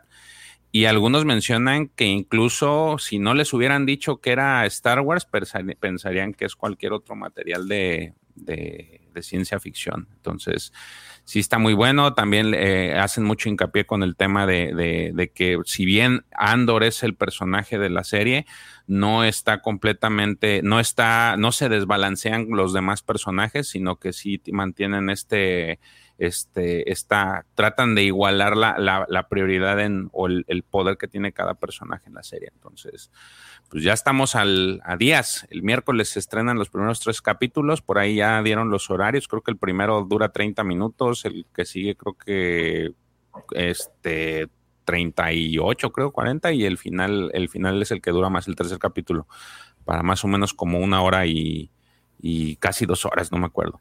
Pero sí, la, la crítica la está, la está tratando muy bien a la serie. Entonces, pues yo la verdad sí quiero verlo. A mí me pasó que como en un inicio le- lo comentamos el, profe y también lo comentó, en un inicio yo no esperaba nada de la serie. Este, no, no se me hacía como que hacer una serie de Andor sería así como que era un personaje que dije, ¿de dónde sacan para una serie? Pero conforme han salido los, los trailers, las imágenes, y este, ahora que salió este corte como de cinco minutos de, de la, de, de su, ahora sí que de, de la, de las, del, no sé si el primer capítulo, el segundo, en el que tiene este encuentro con Scargan, este, la verdad me gustó. Y, y ahora sí que sí estoy emocionado por verlo. Me, me, me- sí me trae mucho la atención. Y ahora más porque ya, ya anda por ahí su otro compa, el Charolastra, en, en Marvel. Ya se lo trajeron como protagonista. Entonces, a lo mejor y podemos tener de que, ah, me brinco a Star Wars, vamos a tener al Rudo y al Cursi en, en Star Wars. Pues en Pues, Disney ¿quién sabe, ya van a estar. Sorpresas de cierre, ya sabes, ¿no? Estas sorpresas donde cierran el, el- con algo que nadie esperaba, como el Book of Boba Fett, que fue de esas gratas sorpresas que nadie esperaba. ¿A poco te esperabas a Machete cuando salió Machete con el Rancor? Obvio, ¿no? Oye, pero a- aquí bonito. solo hay una pregunta para ustedes. ¿Qué necesidad hay de sacar tres capítulos de golpe? Ah, yo quería tocar ese tema. Yo creo que es una buena estrategia. Me gusta esa estrategia. Es como le decía, el, como decía el profe, eh, que tenía, tiene toda la razón. No es el misma, no son las mismas, o no es la misma narrativa la que usan para contar una historia en pantalla grande que en pantalla pequeña. No es el, pero la situación de que hagas un contenido que te entrego de trancazo hora y media o un poquito más, que es prácticamente y así como a un nivel técnico ya considerado un largometraje, que te entreguen una película y después el complemento de la película, se me hace muy interesante. A mí, a, a mí me tiene muy, muy, eh, eh, con mucha curiosidad a ver qué resultado va a salir ese experimento, porque es eso, para mí es eso, me están entregando primero una película, formato para televisión, y luego el, el resto, ¿no? Semanalmente. Sí, es- es- Yo lo es que creo muy- es de que le pusieron tres capítulos para, porque ya ves que en un inicio ya teníamos una fecha, pero siento yo, eh, en, en mi idea es de que no querían ponerse al, a Sansón con las patadas con, con Rings of Power y con House of Dragon. Entonces dijeron, bueno, lo tenemos que extender y Ahora- te mando los tres que me faltaron. No sé qué Eh. tanto tenga que ver la situación de los algoritmos de las aplicaciones, porque también si nos vamos a un eh, sentido muy estricto de, de económico, cada plataforma tiene la, toda la intención de retenerte el mayor tiempo posible en la plataforma. Entonces, si me entregas tres episodios, la plataforma me está garantizando que me vas a tener ahí una hora y media y eso para el algoritmo me va a sacar números que pues También van a ser bomba. ¿No? Sí, puede ser. Sí, En ese mes, ¿no? En ese mes en particular, entonces que te diga, no, pues este mes Andor la rompió. Pero yo me voy por la idea más romántica y soñadora de que primero nos quieren entregar una película y luego. Pero es que Ah, lo hubiera estado interesante que lo hubieras hecho al revés también. Sí, pero una película empieza y termina, güey. Y estos son tres capítulos de una serie de 12 que realmente Eh. no va a empezar y va a terminar. O sea, van a dejar, van a abrir tres mil hilos y, y vas a, cuando acaben los tres capítulos, no vas a terminar nada. Van a seguir esos hilos. eh, ese es, ese, ese es, mi, gran, ese es mi, mi- mi gran duda y la gran curiosidad que me surge porque se me hace un experimento muy interesante. No sé, le repito, la naturaleza del por qué vayan a sacar tres capítulos de golpe. Cual sea el caso, eh, se me hace interesante tener estos, esta hora y media de, de contenido y luego semanalmente me vayan entregando el complemento de ese contenido. Se, está bien. Oye, Y es habría como- que ver cómo está organizada la serie. Capaz está dividida en arcos de tres capítulos, son 12 capítulos, son cuatro arcos de tres capítulos cada uno, y podríamos decir que si bien se continúa, estos tres primeros capítulos llegan a tener una cierta conclusión, y entonces capaz por eso la, la lanzaron así, ¿no? Los tres capítulos que, que tienen como un, un hilo conductor, eso, el origen de Andor, por ejemplo. De, de hecho, eso que dice el Y profe. termina también- cuando él se une a la rebelión. ¿no? Por, por decir algo, estoy tirando fruta porque obviamente claro. no. No, No no, nada, no está, no está, no está tan equivocado, profe, porque hay- de hecho ahí es un comentario también Ángel Aguirre, Enix, dice que yo creo que si se requieren tres capítulos para poder enganchar a los más escépticos. Y hay uno de los comentarios que salió de estos, de estas personas que vieron la, la, la serie y dije, y sí hizo el comentario, dice, los primeros dos capítulos están algo sí flojos, pero ya, ya el tercero me enganchó. Ellos tuvieron la oportunidad de ver cuatro capítulos, les, les mandaron, les entregaron cuatro capítulos, entonces él mencionaba que Ese a es- partir del tercero se enganchó completamente. Ese está bueno, ese- esa también está muy buena porque efectivamente cuántas veces pierdes a los espectadores porque el primer capítulo no, no, no llena el hype que tú tenías, entonces posiblemente... A, a lo mejor también lo que dice el profe, eh, no sé si, si lo dijeron o yo lo imaginé, había saltos temporales, o sea, el tiempo era como raro en la serie. Entonces, a lo mejor, eh, literal, el arco es cierto tiempo y ya cuando cortas es lo que pasó cinco años después, es un ejemplo, ¿no? O sea, Sí, mejor- son, así se está manejando esta serie, que van a ser cada ciertos, cada ciertos capítulos. pues como la de un- House of un- Dragon, ¿no? House of, of Dragon así está narrado. Oye, qué fuerte el No, último no sé. capítulo, ¿eh? Sí. O sea, pero me refiero, esta, este domingo es el último capítulo de esta chica, porque la el siguiente Ah, ¿sí? capítulo ya, ¿Ya va a crecer? Va a crecer, pues sí, ah, es que así está narrado el libro. Oh. O sea, en este capítulo que sigue ya no vamos a ver más Creo carne. que cambia la actriz después. Cambia la actriz, sí. ¿En este a que viene ya cambia la actriz o No, este es el este último que viene actriz? es el último de la actriz, de la, de la Ah. pequeña. Ah, Ya luego llega una más madurita. De, de la cabrita, ¿cómo dicen? De la, de la borreguita. ¿No has visto ese Ah, meme? No, no, no. Que la comparan con un borreguito. un- Pues este Ah. capítulo del domingo pasado no parecía un borreguito, parecía un lobo. La barbacoa entera. Sí, sí, no, parecía que era la señora que hace la borrega. Sí, no, no parecía borrego, parecía chivito, pero empinado. Parecía- precipitándose al vacío, digo. Cayéndose, viéndose de bruces. Muy Señores, estas son todas las noticias. Muy bien, muy bien, muy bien. Pues sí, definitivamente creo que el hype por, por Andor está cada día creciendo y pues afortunadamente ya no restan más que unos cuantos días, sobre todo si nos estás escuchando eh, lunes, día que este episodio se sube eh, en las plataformas de audio. Este, pues ya cuántos días hoy, Dos. eh, No, pues ya tres mañana, días. martes, Es lunes, miércoles, martes ya. y miércoles. Ahora Miércoles yo te en iba la a hacer-. Otra pregunta técnica, Davomático. Sale el miércoles y el miércoles hay hablando de, de Andor, pero es hora y media que todos vamos a tener que en el día regular de trabajo utilizar para ver, no es precipitado. No hay pretextos. no, no, yo Va- vamos a tratar de. eh, A mí me vamos a tratar de que bárbaro. así sea. Me cayó bárbaro porque no hay clases el miércoles que viene. Es todo, profe. Ah, está bien. Me despierto tempranito con un cafecito, me veo los tres capítulos y ya me mentalizo para la noche. ¿Sabes qué está cañón? Digo, oye, no, no quiero presumirles, ¿no? Pero estoy haciendo como dos horas y media de tráfico diario de regreso.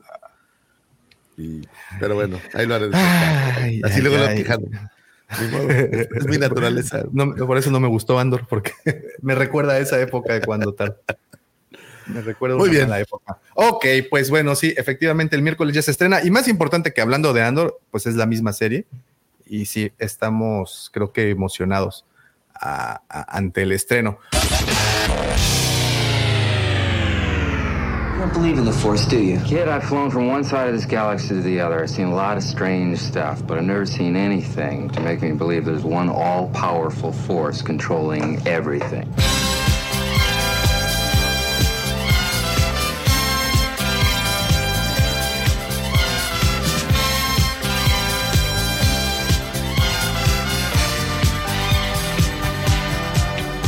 Oigan, pues creo que las votaciones fueron contundentes, digo, a pesar de que no fueron tantas. eh, sí se hizo saber la opinión del respetable. Y el siguiente What If, como bien mencionó George, eh, hay un cómic ya de. ¿Cómo se llaman estos? ¿Infinities? No, Infinity. no es Infinities. No, es ¿no? el Omnibus, dice. El, el de Visions, ¿no? Ajá. No, Visionaries es otro. No. No, pero hay uno que se llama Visions y hay uno que se llama Visionaries.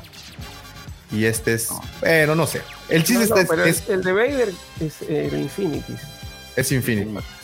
Ya hay un cómic que trata algo similar, pero como bien mencionamos hace rato. Bueno, al final la encuesta quedó eh, con un 75% de votos a favor. Eh, Vader no muere en el episodio 6 y en este momento termino la encuesta porque pues ustedes decidieron el tema y es pues, Star Wars Omnibus Infinity.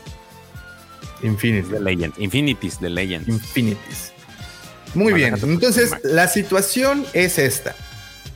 Llegamos al punto del episodio 6 en donde Luke y Vader unen fuerzas de cierta forma para acabar con el emperador.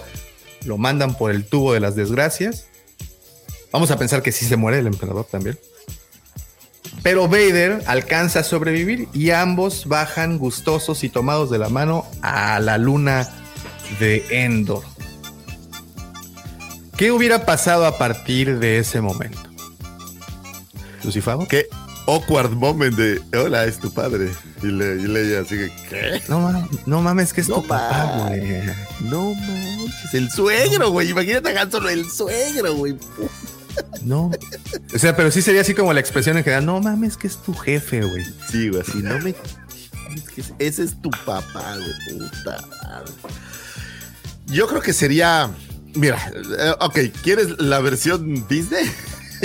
Pues, No. eh, nos reencontramos la familia y el amor y ya mi papá. Papá y hay ositos contentos cantando y bailando alrededor. Sí, Güey, nos hasta los ositos. todos, pero ya cambió, es un hombre nuevo, es diferente. Ya es renacido. Ya dice Sí. bendiciones, hermano. Exacto.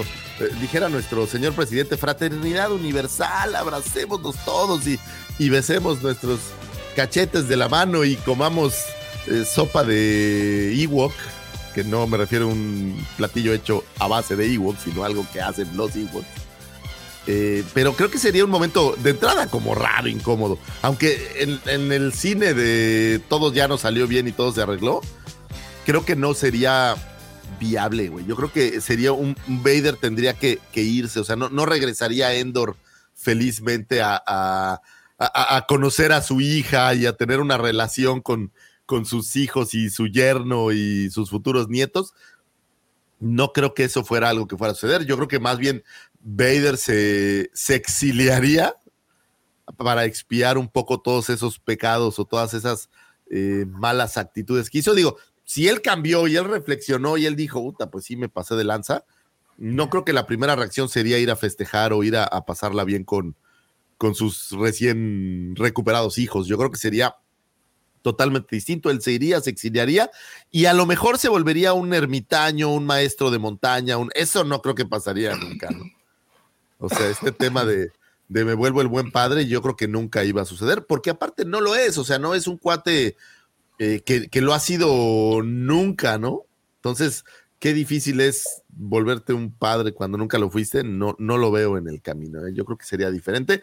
Creo que la relación pudiera ser interesante, pero no una relación de ese tipo, ¿no? De yo te cuido y te apapacho y somos felices. No porque haya cambiado él, todo el pasado desaparece. O sea, la- la- los rencores, ¿Eh? los enojos, ¿Escucharon, la preocupación, amigos? queda, ¿no? Amigas, escucharon. Eso es una lección muy importante en la vida, ¿eh? Lección de vida. Lección de vida. No, no porque diga que ya eh, bendiciones, hermano, cada vez que se despide. Lo que hizo antes, ahí sigue. Exactamente, lo que hizo ahí sigue. Y entonces, así como que nos mudamos todos a vivir felizmente en Tatooine, tengo, tengo mis dudas. Yo creo que se exiliaría. Yo creo que se iría a buscar un poco de paz mental a algún planeta lejano. No escondido como Luke, pero sí, sí buscar crecer, reflexionar. Ahora, recordemos que está muy dañado, entonces también va a necesitar que alguien le dé una tuneada.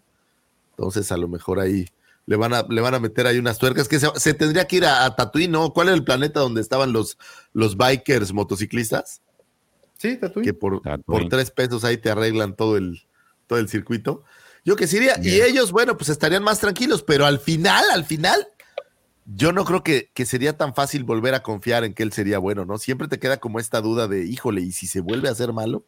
¿Y si se da cuenta que sigue el dark side ahí dentro de él? Porque así como el, el lado luminoso de la luz estaba dentro, el dark side también sigue ahí. Yo creo que no sería la relación que, que mágica, cómica que todos esperarían. Ese sería mi, Profe, what if. profe. Eh, bueno, estoy completamente de acuerdo con, con Lucifagor, ¿no? Es decir, más o menos todo lo que dijo él era lo que, lo que estaba pensando yo. Es decir, eh, lo que hizo Vader a lo largo de todos los años no puede quedar sin consecuencias. Yo decía, bueno, llega y por más que se haya hecho bueno, este, digamos, estamos en, en lo que sería la, el, el resurgir de la República, bueno, lo meten preso y lo juzgan, ¿no? Es decir, porque no puede, todo lo que hizo no puede quedar sin consecuencias. Entonces, sí, yo creo que lo mejor que tendría que hacer él es eh, alejarse. Después, bueno, llegado el caso que pasan los años y se está reconstruyendo y no sé qué, que lo lleguen a necesitar, ¿no? Como para que no se pierda el personaje. Pero sí, en un, en una primer, en un primer momento, es decir, él tiene que, saber que sus actos no pueden quedar sin consecuencias. No es que, ah, bueno, ya está, mató chicos, hizo un genocidio gigantesco, ¿no? Entonces, este, no, no, bueno, ya está, ya me hice bueno, ya maté al emperador, ya todo lo que, lo que hice antes está lavado. No, no está lavado. Entonces, este, creo que mejor que lo que dijo Lucifagor no, no, no lo voy a poder decir, así que estoy completamente de acuerdo con eso. Que a la gente le guste el personaje, que después se busque algún pretexto para volverlo a traer y que si yo, bueno, podemos llegar a, a, este, a, transigir con un poco de eso, pero, pero sí, en una primera medida tiene que pagar, tiene que pagar por sus actos. A ver, George, fíjate que el buen Carlos de Carlos Toy Collector, saludote. Eh, ¿Qué pasaría con el resto del imperio? ¿Vader ayudaría a terminarlos? Buena pregunta, ¿eh? Ya, ya, sí, sí. eh, se supone que en eso queda su historia en Infinities. De hecho, va a venir una Black Series o ya salió, ya salió todavía no. Ya ah? salió. Sí, ya, ya salió. Una Black Series en donde él está completamente de blanco porque así termina, ¿no? Como que es la, la llamada, este, pues Es este. el Vader navideño. Ey, esta señal de cambio de Vader, de que ahora les va a ayudar a ellos a, la rebelión a acabar con lo que queda del imperio. Este, nada más que pues el, el, el, el cómic así queda nada más. En que la, la de hecho, la última viñeta es precisamente este Darth Vader completamente de blanco y diciendo eso, de que pues ahora él los, los va a ayudar a hacer el, imperio, a acabar con el imperio. Pero pues ese es el corte que ya está. El, el, para mí eh, lo que sucedería es más o menos lo que pasa en Estrellas Perdidas con Sienna Rey. Es- no sé si te acuerdas que ella termina por la, la salva este Thinkarel y al final la, la, la nueva república lo, la encarcela y pues aunque hayas cambiado, aunque hayas dicho pues ya la me equivoqué, este, pues, la nueva república la va, la va a enjuiciar. Y entonces, digo, en el caso, en ese caso de Estrellas Perdidas, pues al final Zane le dice, pues yo me voy a quedar aquí hasta que eh, te voy a esperar, ¿no? Porque pues, es un corte de amor. En este caso, pues simplemente lo van a meter al tambache y ya. Obviamente Luke y Leia, pues lo, yo creo que lo irían a visitar o eh, A ver. más Luke, ¿eh? Porque Leia siempre se ha manejado esta narrativa y creo que tú leíste ese libro de, de Claudia Líneas de el sangre. de Líneas de Sangre, donde sí como que trae este estigma ella de... Le apena, ¿no? Así como Ajá, que, de- chale, del- que no sepan que de- es mi papá. Y de hecho hasta la, la, la, chantajean con sacar a la luz que Vader era su papá, porque era, iba a ser algo que no iba a ser bien recibido. A ver, entonces fíjate en esto. Vader eh, sobrevive. Sabemos en el Legends y en Canon que había otro personaje del imperio muy fuerte circulando después de que el emperador se va, que es Tron. Entonces tienes a dos personajes muy importantes en esta escena, a Tron y a Vader. Y, entonces en esta búsqueda por terminar con los remanentes imperiales, ¿creen que se hubieran topado de frente estos dos güeyes? Es que tienes que pensar en, en, la narrativa de ficción o en la narrativa realista. En la realidad estaría en el bote, güey. O sea, el problema es que en la realidad estaría en el bote. Es un poco como esta película de Atrápame si puedes, de Spielberg en donde es, eres o sea la república la república tendría que emitirle un juicio y él se tendría que entregar voluntariamente porque dice ya soy bueno claro claro güey. A ver güey déjate esto no era un ladrón güey era un asesino. Genocida o sea estás hablando de un mega eh, HDCPM. E, exacto, güey. Entonces no puedes dejarlo suelto así nada más, nomás porque él dice que ya se volvió bueno. ¿Estás de acuerdo? Que hay una fuerza mágica que, te dice que está bien. O existe una verdadera redención. ¿Él se tendría que entregar voluntariamente? Claro, güey, porque si no lidias con las consecuencias de lo que haces, entonces no cambiaste. O sea, si él sale libre como si nada, pues entonces no cambió, le vale madres, no, tendría que ir a Justamente, la, la, redención de Vader funciona porque Vader se muere. Entonces, es decir, como que lava sus culpas entregando su vida, pero si él sobrevive, tiene que pagar, de alguna manera tiene que pagar. Y aquí estamos hablando de una redención de plano de estar donde estaba a convertirse en, de regreso a un Jedi renacido, bendito sea el señor Palpatine. Entonces, tenemos a este Jedi, pero ¿qué pasa si no muere, pero, pero no le interesa regresar al lado de la luz? Él le interesa continuar por el lado oscuro a su manera, porque desde un inicio él le dice a Luke, ven, ayúdame y entre los dos gobernemos este desmadre. Entonces ya acaban con el emperador, no se muere Vader, pero nadie nos dice que Vader se hubiera ido realmente al lado luminoso. ¿Qué tal si hubiera continuado por ese lado incierto de la fuerza? Pero entonces no habría redención. Estamos de acuerdo que. No, no, no. Es que de hecho el what if no es qué hubiera pasado si Vader se redime. El what if es qué pasa si Vader no muere del episodio. Bueno, pero el, el Wadif lo empezaste diciendo bajan los dos muy contentos a Endor. Ah, bueno, sí, claro, claro, pero ahorita ya le cambié las reglas, que profe. bajan a Endor con los sables prendidos y, y masacran a todos los, todos los Ewoks. este, no, bueno, a ver, si continúa, continúa con, queriendo eh, dominar la galaxia y va a seguir teniendo la, la oposición sin una estrella de la muerte ahora, ¿no? Este, pero, pero va a seguir manteniendo la oposición. Se aliaría con este, con Tron, se aliaría, por ejemplo, con Tron, ahí sí, para, para volver a hacer resurgir el imperio y tendría que, luchar contra, contra sus hijos, de la misma forma que lo estuvo haciendo a lo largo de la, de la trilogía. Aquí también creo que habríamos de pensar un poco, este es parte del Warif, pero ya en ampliado, güey. ¿Se podría Luke en algún momento convertir al lado oscuro con él? Porque lo que lo pues detiene, pues es Leia y sus amigos y la fregada, pero yo creo que es fuertemente Leia. Pero eh, un, tipo de situación similar a la de Padme y la que le sucedió a, Vader, o a, bueno, en este caso a Anakin, ¿no podría traer a Luke de ese lado y también, ahora sí que aliarse con él a destruir la galaxia? Luke tenía como tendencias a caer al lado oscuro, ¿no? Yo, lo que, sí.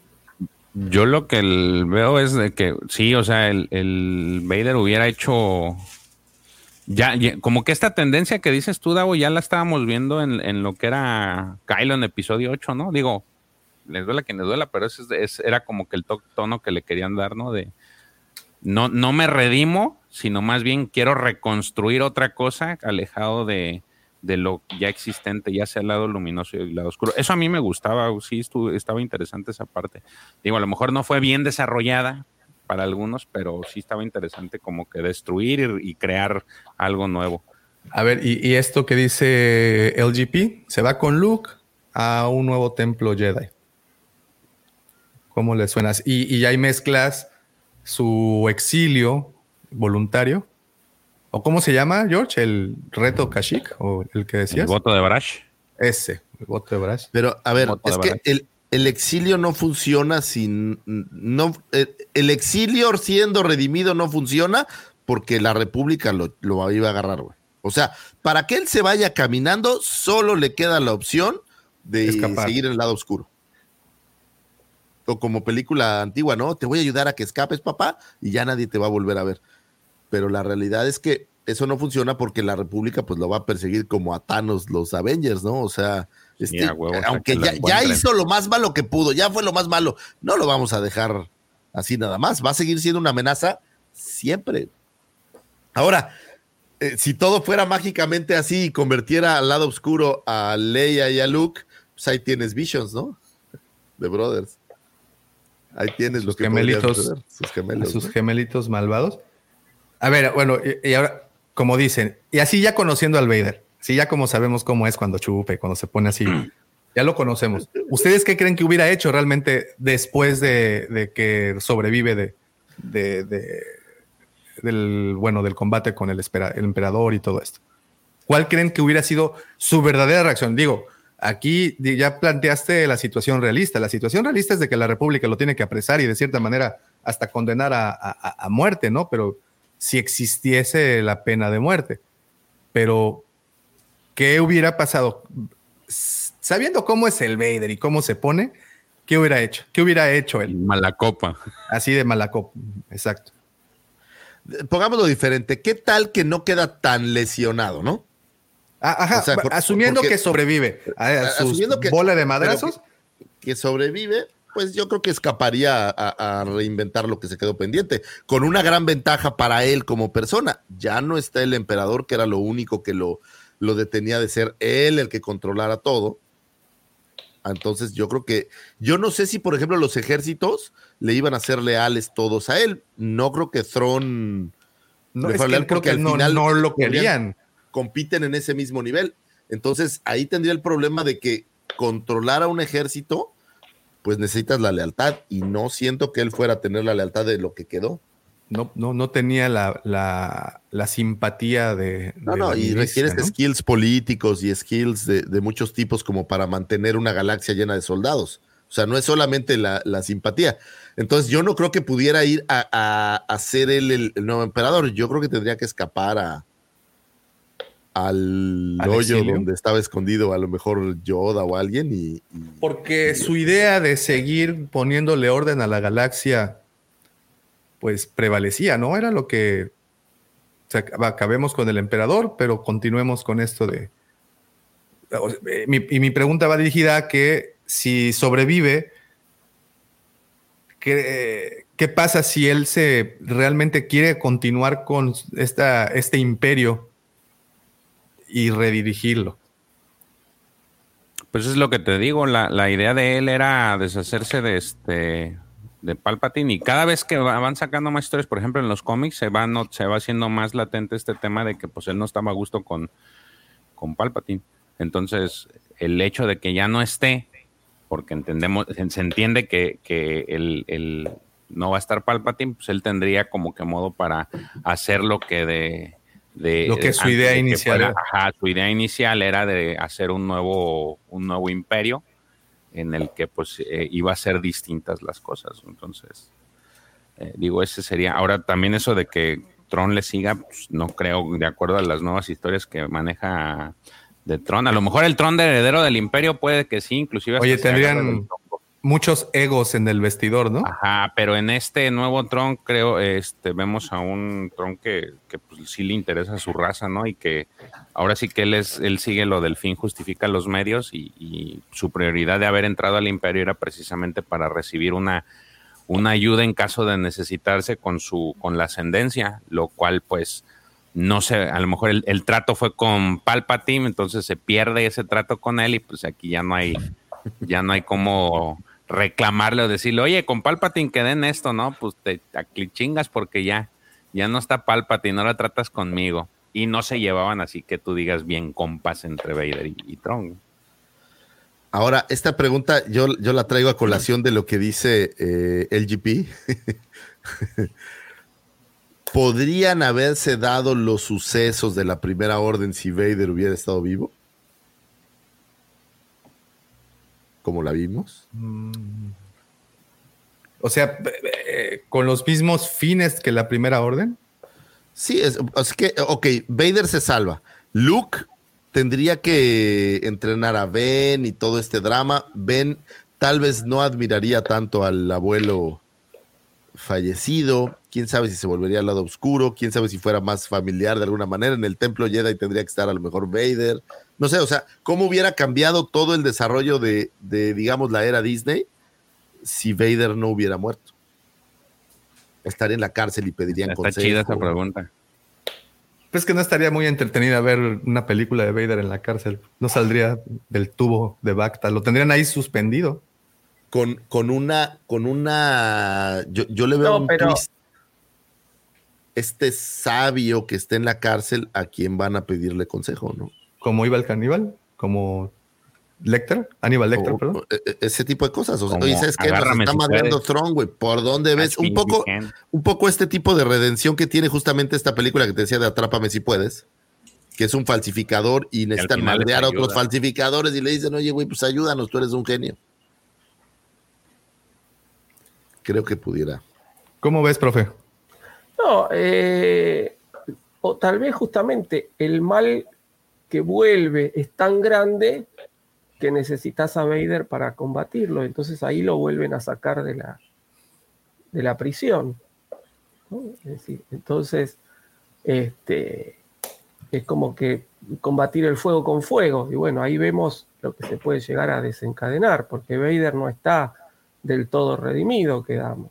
Entonces, este, estaría interesante ver justamente qué, qué pasa cuando, cuando se vuelve a, a encontrar con, con la posibilidad de, de usar el lado oscuro. ¿no? Si logra usurpar este nuevo poder y, y erigirse él como, como nueva fuerza en contra de la nueva república, o si fiel a su redención sigue este, combate y logra vencer, ¿no? Pero sí, obviamente la, la historia de las secuelas sería completamente distinta, ya no, no estaríamos hablando de todo lo que, lo que vimos hasta hoy. A ver, esto, esto, es, esto es inaudito. De repente, Pepe, estabas perdido en la Sierra Huasteca y ya estás en tu casa. Se teletransportó. Así somos los Seeds, güey. Estamos en todos lados. Ya lo corrieron a la chingada. Eres muy rioso, Cam. Así somos los Seeds. Estamos en todos lados. Somos omnipresentes. A mí se me hace que estabas en el patio de tu casa. Se, me hace que era una pantalla verde. Ah, se la creyeron. Pensaba que estaba. Pensaba que estaban en el anexo. Pues no. Es que fui a las caballerizas, güey, a ver cómo estaban los, los caballos y todo ese pedo, güey. Sí, güey, dice Polo Polo que en el closet las tienes, güey. Eh, al terreno baldío le dicen las caballerizas. güey. Sí, sí, sí. A ver, Pepe, ya que, ya que entraste, ¿tú qué opinas? ¿Qué hubiera sido? Ya así como conoces al Vader, ya sabes cómo se pone, ya sabes las decisiones que toma, ya Así como sabes tus que... rubiates. Exacto, así como tuercas cuando te inflamas de, de alcohol. Este, así como conoces a Vader, no muere en el episodio 6, no se termina por ir, sobrevive. ¿Cuál es el siguiente paso que, que da? Yo, quiero, yo creo que hubiera. Ya tomando en cuenta que Vader deja de ser Vader al final del episodio 6 y regresa a ser Anakin, o sea, eh, regresa a, la luz, yo creo que junto con Luke y Leia hubieran vuelto a, eh, tratar de, de reinstaurar la Academia Jedi. Y ahora sí tomar el manto como de The Chosen One. Ah, Entonces, ¿no piensas que la ley de la nueva república lo hubiera dado- apresado para que, o sea, porque pues en teoría eh, lo que dices es que él se va a redimir. Este güey para- me salió con el final más Disney de todos. Pues es que uh, acuérdate que en ambos bandos hubo héroes, güey. Y si, y, por ejemplo, ah, pues, Revan, güey. Tomamos en cuenta Revan, güey. Che, Revan lo volvieron a aceptar, güey. Si tomamos en cuenta ese parteaguas, güey, ¿por qué no eh, perdonar al, al elegido? Él puede decir, estaba bajo las, or- estaba cumpliendo órdenes, órdenes del emperador. Pero, pero a Revan le hicieron Coco Wash, güey. A este güey no. Ah, ¿Quién pues lo este güey vio? puede- Este güey también puede decir lo mismo. Ah, no, pero es que a Revan le hicieron el Coco Wash delante de todos los de gente. O sea, y había testigos. ¿Aquí quién? ¿Nomás Luke? ¿Leia? No, sí. Pero, a ver, a ver, a ver, pero, Ella no eh, eh, eh, lo que aquí habíamos platicado, y, y- y creo que sí estaba muy bien argumentado eso, es que si Vader quiere una redención sincera y convertirse de regreso a Anakin y, de, y, esta- y estar de nuevo en, la, en el lado luminoso, no parte de esa redención sería entregarse y cumplir su, su pena, su castigo. Sí, pero al final, a lo mejor te lo voy a poner en ejemplos de Game of Thrones. Jon Snow, después de matar a Daenerys, se va a otra vez. se toma- autoexilia. se, se toma el, eh, el, eh, el manto de los negros. Vuelve a ser un cuervo. Sí, No, güey. se va al otro es una, lado. una pseudomonarquía rota, güey. O sea, no puedes comparar una república. que Oye, tiene pero Snow con- Era un imperio, supone que güey. lo, lo- Era un imperio. lo No, todavía no- castigo. Sí, ¿O por no? eso a Jon Snow lo castigan. Él no, él no dice voy a agarrar, I'm gonna take the black. A Pues tú él llega. Tyrion, Tyrion llega y le dice, te vas a ir al, al muro. Ah, lo mismo eso. con Vader. Pero ojo, a Vader lo, yo creo que su exilio sería, eh, ok, a lo mejor no toma, no es un miembro del consejo, pero sí como maestro, güey. O sea, que haga algo útil, que regrese. La trilogía de Disney seguro podría terminar así, güey. Pero en la realidad, pues Por, no. por eso dije que este güey se aventó el, el final más Disney de todos los que hemos Sí, dicho ahorita. claro, no. Pero todos ¿por qué me preguntas? Pues porque entraste, cabrón. No, no, porque Ah. veo que, que por alguna razón no vienes tan amargo como otras veces. Te veo muy sonriente, Pepe Mendoza. Me da gusto, me da gusto. como angelito. Sí, Viene como flotando. Puro terrón y azúcar, güey. O sea, pura dulzura mascabada. refinada, güey. Mm, No, bueno, es lo que yo creo que, que sucedería. ¿Por qué? Porque al final del día ocupan un maestro, güey. Luke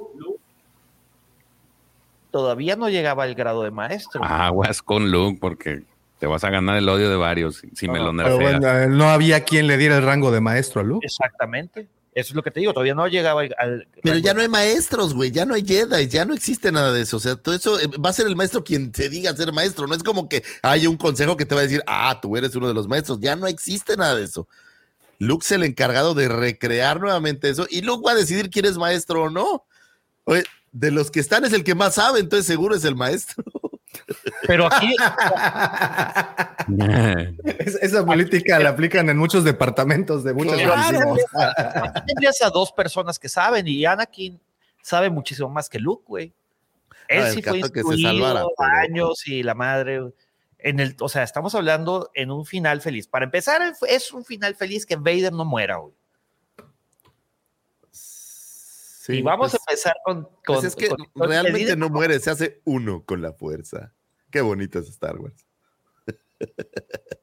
Trasciende. trasciende, se hace más poderoso de lo que jamás soñó, como lo dijera Obi-Wan.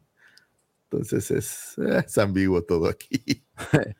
El Mandalor, como dijo Ashoka, your vision is flower, Sir Mendoza. Sí. no, está bien, es una visión muy positiva. Entiendo que tu positivismo exacerbado siempre aflora.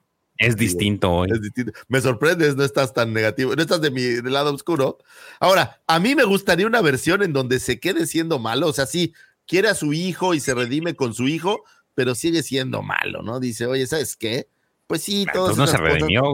Ah, pues entonces no hay redención, güey.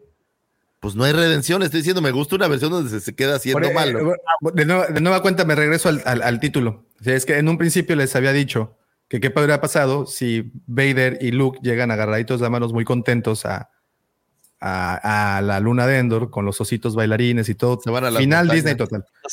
Pero bueno, el, el- el- vamos a, a otro por otro lado. Si Vader no muere, tampoco nada nos dice que hubiera continuado por el lado oscuro o bien que esto de los lados luz- oscuro y luminoso le hubiera valido madre si simplemente hubiera usado la fuerza a su favor para de nueva cuenta reconstruir un imperio. Visions, fíjate esta idea. Visions ya nos regaló la visión de un Sith que no es necesariamente malo. Ahí con el Ronin.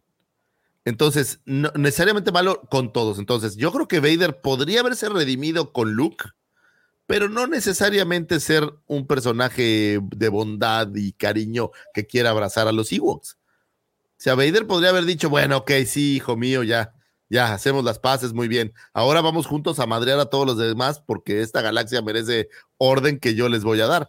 Y ahí ya sería decisión de Luke decir, oye, pa, pues bájale tres rayitas, ¿no? O sea, ya no traes con qué. O, por ejemplo, tomando esa, ese corte, Lucifagor, de que Vader, ok, Vader no se regresa al lado luminoso, sigue siendo un Sith.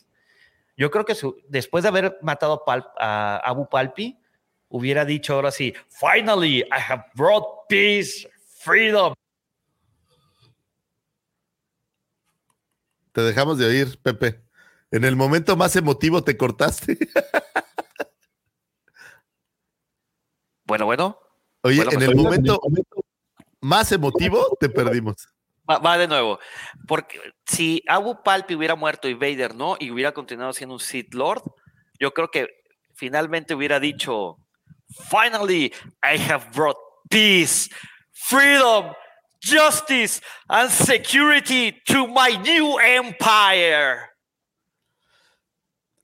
Pues digo, eh, acuérdate que, que la maldad es relativa también. Vemos a Thanos que decía, oye, pues yo quiero matar a la mitad de la galaxia para que los que se queden vivan a toda madre.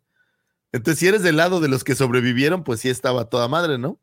Y aquí Pero también el otro dice, oye, pues si yo quiero paz en la galaxia, pues tengo que matar a los 3.800 millones de imperiales que quedaron, ni modo de que irlos a cazar. Entonces, a lo mejor pudiera ser ahí un, un tema de percepción de la maldad, ¿no? Que le dijera a Luke, mira Luke, yo lo que quiero es que todos nos llevemos bien. Y mientras exista estas rebeliones, pues hacen que no nos llevemos bien. Entonces, ayúdame. Y que Luke dijera, oh, papi, sí, lo que tú digas, me perdonaste y me... Imagínate esta, uf, me salvaste la vida y estoy en deuda de vida contigo, entonces me voy a unir a ti para aniquilar a tus enemigos. Toma la papá de regreso. Eh, es su eso que dice eh, Lucifer, es, es eso, ese mensaje que dice, ¿no? Que un héroe se sacrificaría para salvar el mundo, mientras que un villano se sacrifica, se, ¿cómo? Sacrificaría el mundo por salvarte a ti. Ese es relativo totalmente, ¿no? Entonces, yo, yo me sacrifico, a veces, Davomático se sacrifica a veces por salvarme con Doña Carmen. Pero ¿No? eso sucedió en Dark Empire. One for the team. En- Eso sucedió en Imperio Oscuro, güey. Luke se va a hacer un aprendiz, profesor. ¿No está de acuerdo? Eh, no, Luke se pasa al lado oscuro porque intenta justamente como buscar o conseguir más poder para derrotar la remanencia del, del imperio, pero después termina volviendo. Lo mismo que hizo el broma, ¿no? logra, logra este, volver a redimirse, digamos, ¿no? Este, pero es cuando alcanza su pleno poder. ¿Qué posición tomaría Leia en todo esto? Chivita al precipicio. Eso dijo Harrison Ford. sí, exactamente. Se fueron a Naboo. Naboo. Ahí donde, ¿Cómo se llama donde estabas, Pepe Mendoza? ¿Las cabañas de qué? Rosa salvaje se llama. Rosa del bosque. Rosa Meleño. Rosa Mesta. La señora Mesta. Este, pues sería muy interesante. Yo creo que no sería happy ending. Y creo que si quisieran de verdad hacerlo interesante, tendría que mantenerse como un villano y sería prolongar la villanía. Imagínense que el villano en las eh, secuelas hubiera sido Vader en vez del emperador. ¿No? Que, que, Luke, que Luke simuló su muerte y no murió. Agárrate. Y lo dejó escapar en agradecimiento y toma la regresa 10 años después a partirles del queso a todos. No lo sé. Porque, pues lo que mencionaba también George al principio, bueno, cuando estábamos platicando que Leia, por ejemplo, pues no estaba como que tan contenta de saber que Vader era su papá y también usan eso en su contra, en su carrera política, una, una senadora rival. Eh, para quererla sacar de la jugada, pues amenaza con sacar a la luz el, el que Vader había sido su papá y que, si, eh, y que existía el peligro de que en ella corriera sangre eh, echada a perder, ¿no? Pues es que sí está gacho, güey. Si tú fueras el chocoflán, sí te daría pena decir, oye, pues es que Ah, el chocoflán. aquel, puta. Te vas a ir a buscar, cabrón, ¿eh? No, no, no escarmientas, güey. No, me refiero, me refiero a un amigo aquí en la cuadra que le decimos así porque le gusta mucho el plan de chocolate, güey. ¿De qué hablas tú? De ese mismo, güey. Ah, pues ahí está, ya ves. Es que cualquier, cualquier, cualquier persona que estuviera relacionado con Vader sería así como que pólvora, ¿no? Es pólvora Vader. Entonces le repercute a quien quiera. No importa que te redimas o que, o que no te redimas.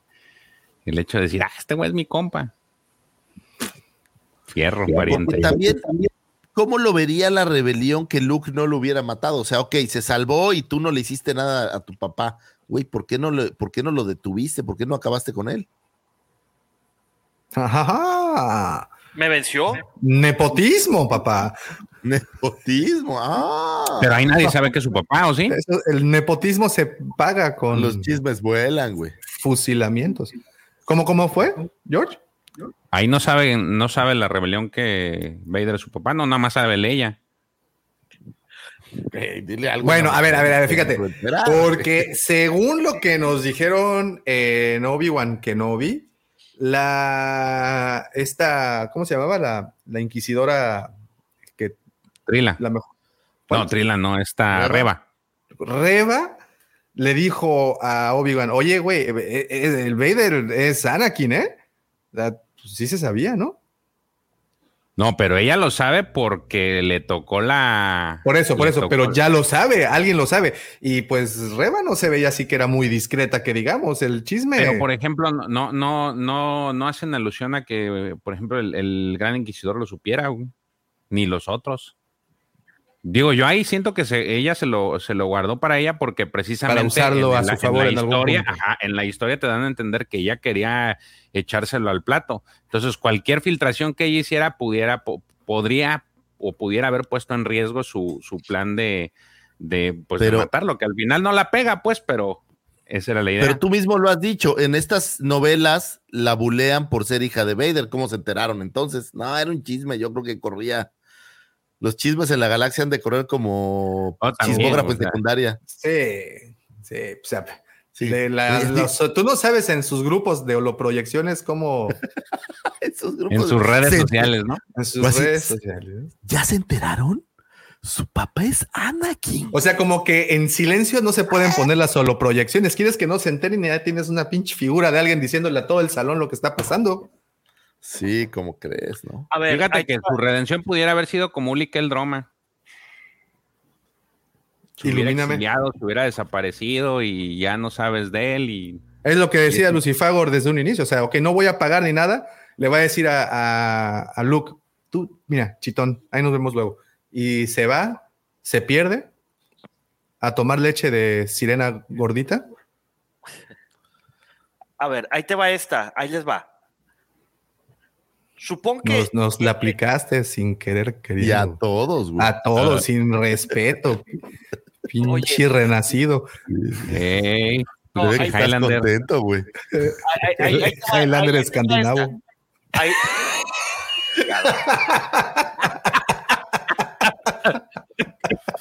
Ahí les va, ahí les va. otra vez. Madre, ya te lo agarraste. Ay, cabrón. Bueno, hasta se trabó, güey. ah, no. ¿Tienes ahí, Pepe? Sí, sí, sí, ya, ya. so- eh, lo siento, Pepito. Adelante, por favor. Imagínate que tienen el enfrentamiento Vader y Luke.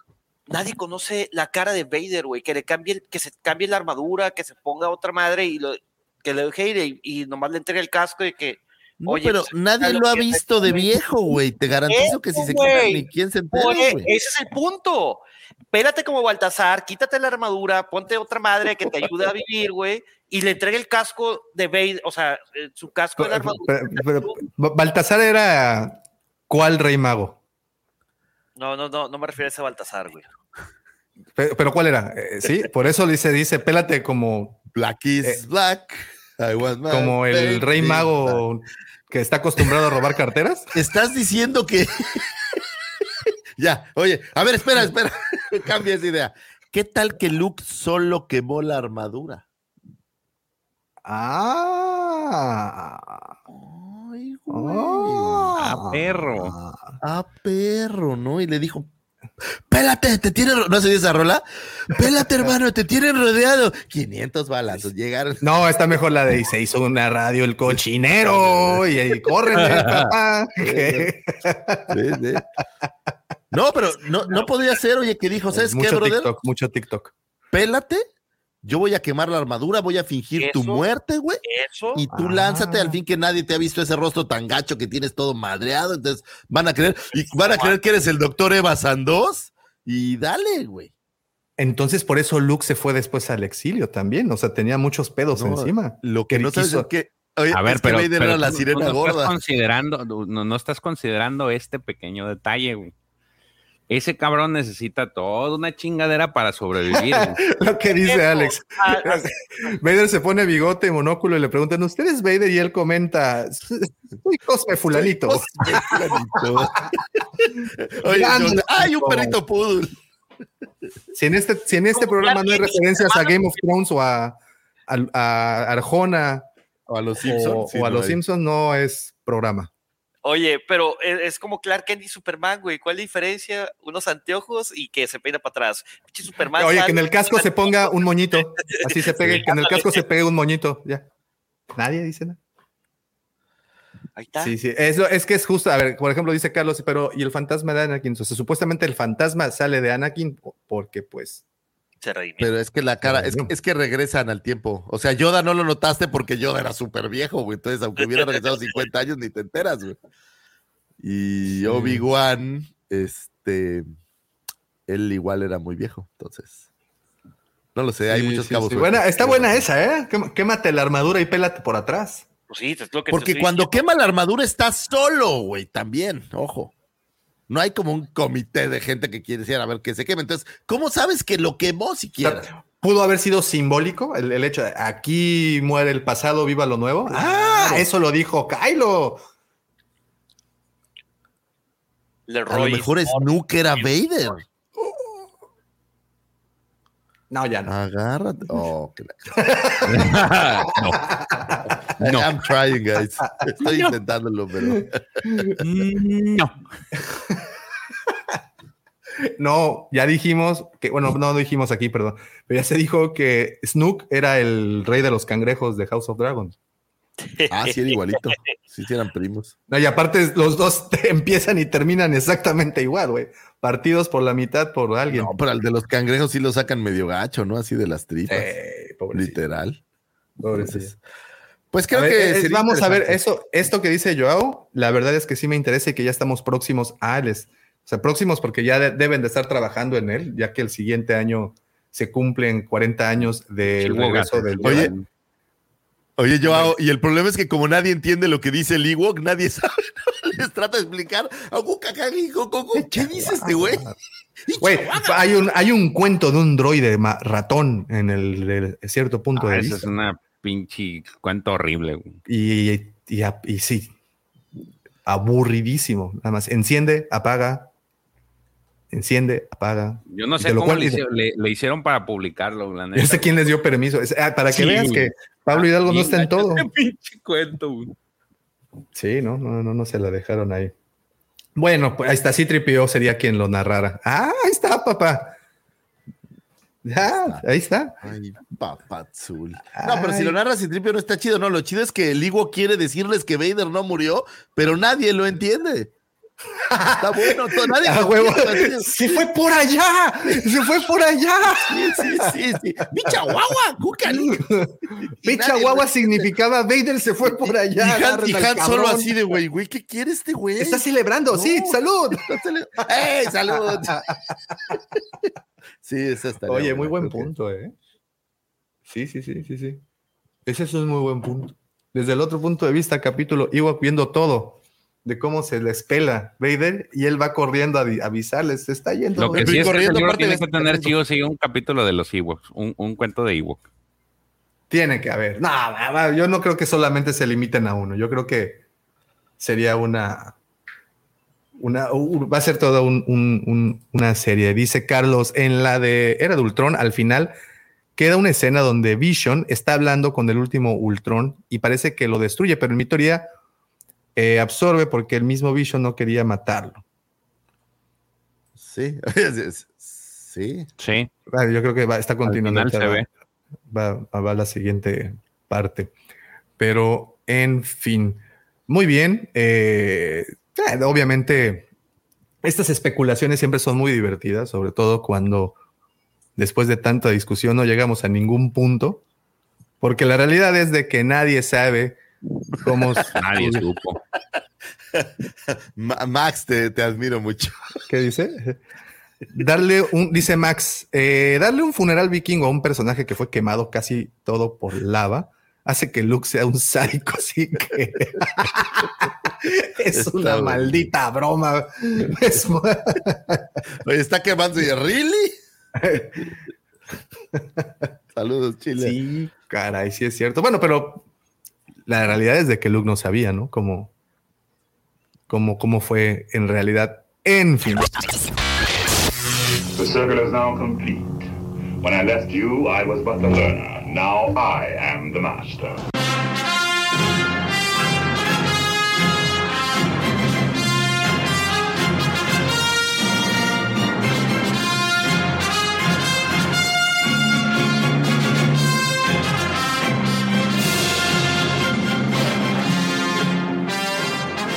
Lo que sí sabemos es de que siempre platicar de estos que hubiera, estos famosos guarifes, siempre es muy divertido. Pero lo más divertido lo hacen ustedes, queridos amigos, queridos guampas, con esos comentarios que tanto complementan todas las pláticas que tenemos aquí todos los sábados en Hablando de Star Wars. Así es que muchísimas gracias a todos los que estuvieron conectados desde un inicio. Gracias por estar platicando, gracias por ese fabuloso like. Recuerden que YouTube es un monstruo come likes y gracias a ellos podemos llegar a más lados. Así es que opriman el botoncito si están por acá y son nuevos, suscríbanse porque subimos contenido acerca de Star Wars y coleccionismo todo el tiempo. Así es que suscríbanse, dejen ese poderosísimo like. Y antes de terminar, les recuerdo a todos los que son miembros Wampa, al ratito a las 4 de la tarde hora Ciudad de México, 6 de la tarde hora Argentina, tendremos nuestra reunión mensual con los Wampadres y pues todos los que están y son parte de esa unión. Eh, nos vemos al ratito por acá. Si no eres parte y quieres estar dentro de los socios, aquí hay por aquí, allá hay un botoncito que dice unirse y listo. Muy bien, muchísimas gracias, pero como siempre les digo, nada de esto hubiera sido posible sin las intervenciones, los comentarios tan jocosos, chistosos, eh, picantes, controvertidos, angulosos, como ustedes les quieran poner de mis queridos amigos, el profesor, mi querido George, Pepe, el renacido y el señor de los señores, ese que le llamaron la elegancia del bar de Anchorhead. Mi querido amigo, el segundo sol de Tatuí, mano, arroba Lucifago. Muchísimas gracias, señores. Gracias por escucharnos. Ha sido un placer estar aquí con ustedes. Ha sido un derroche de felicidad poderlos tener aquí. Mi querido Pepe, mi querido George, mi querido profesor, el buen Checo que andará por ahí perdido en algún lugar de esta galaxia. Gracias a todos nuestros audio video espectadores.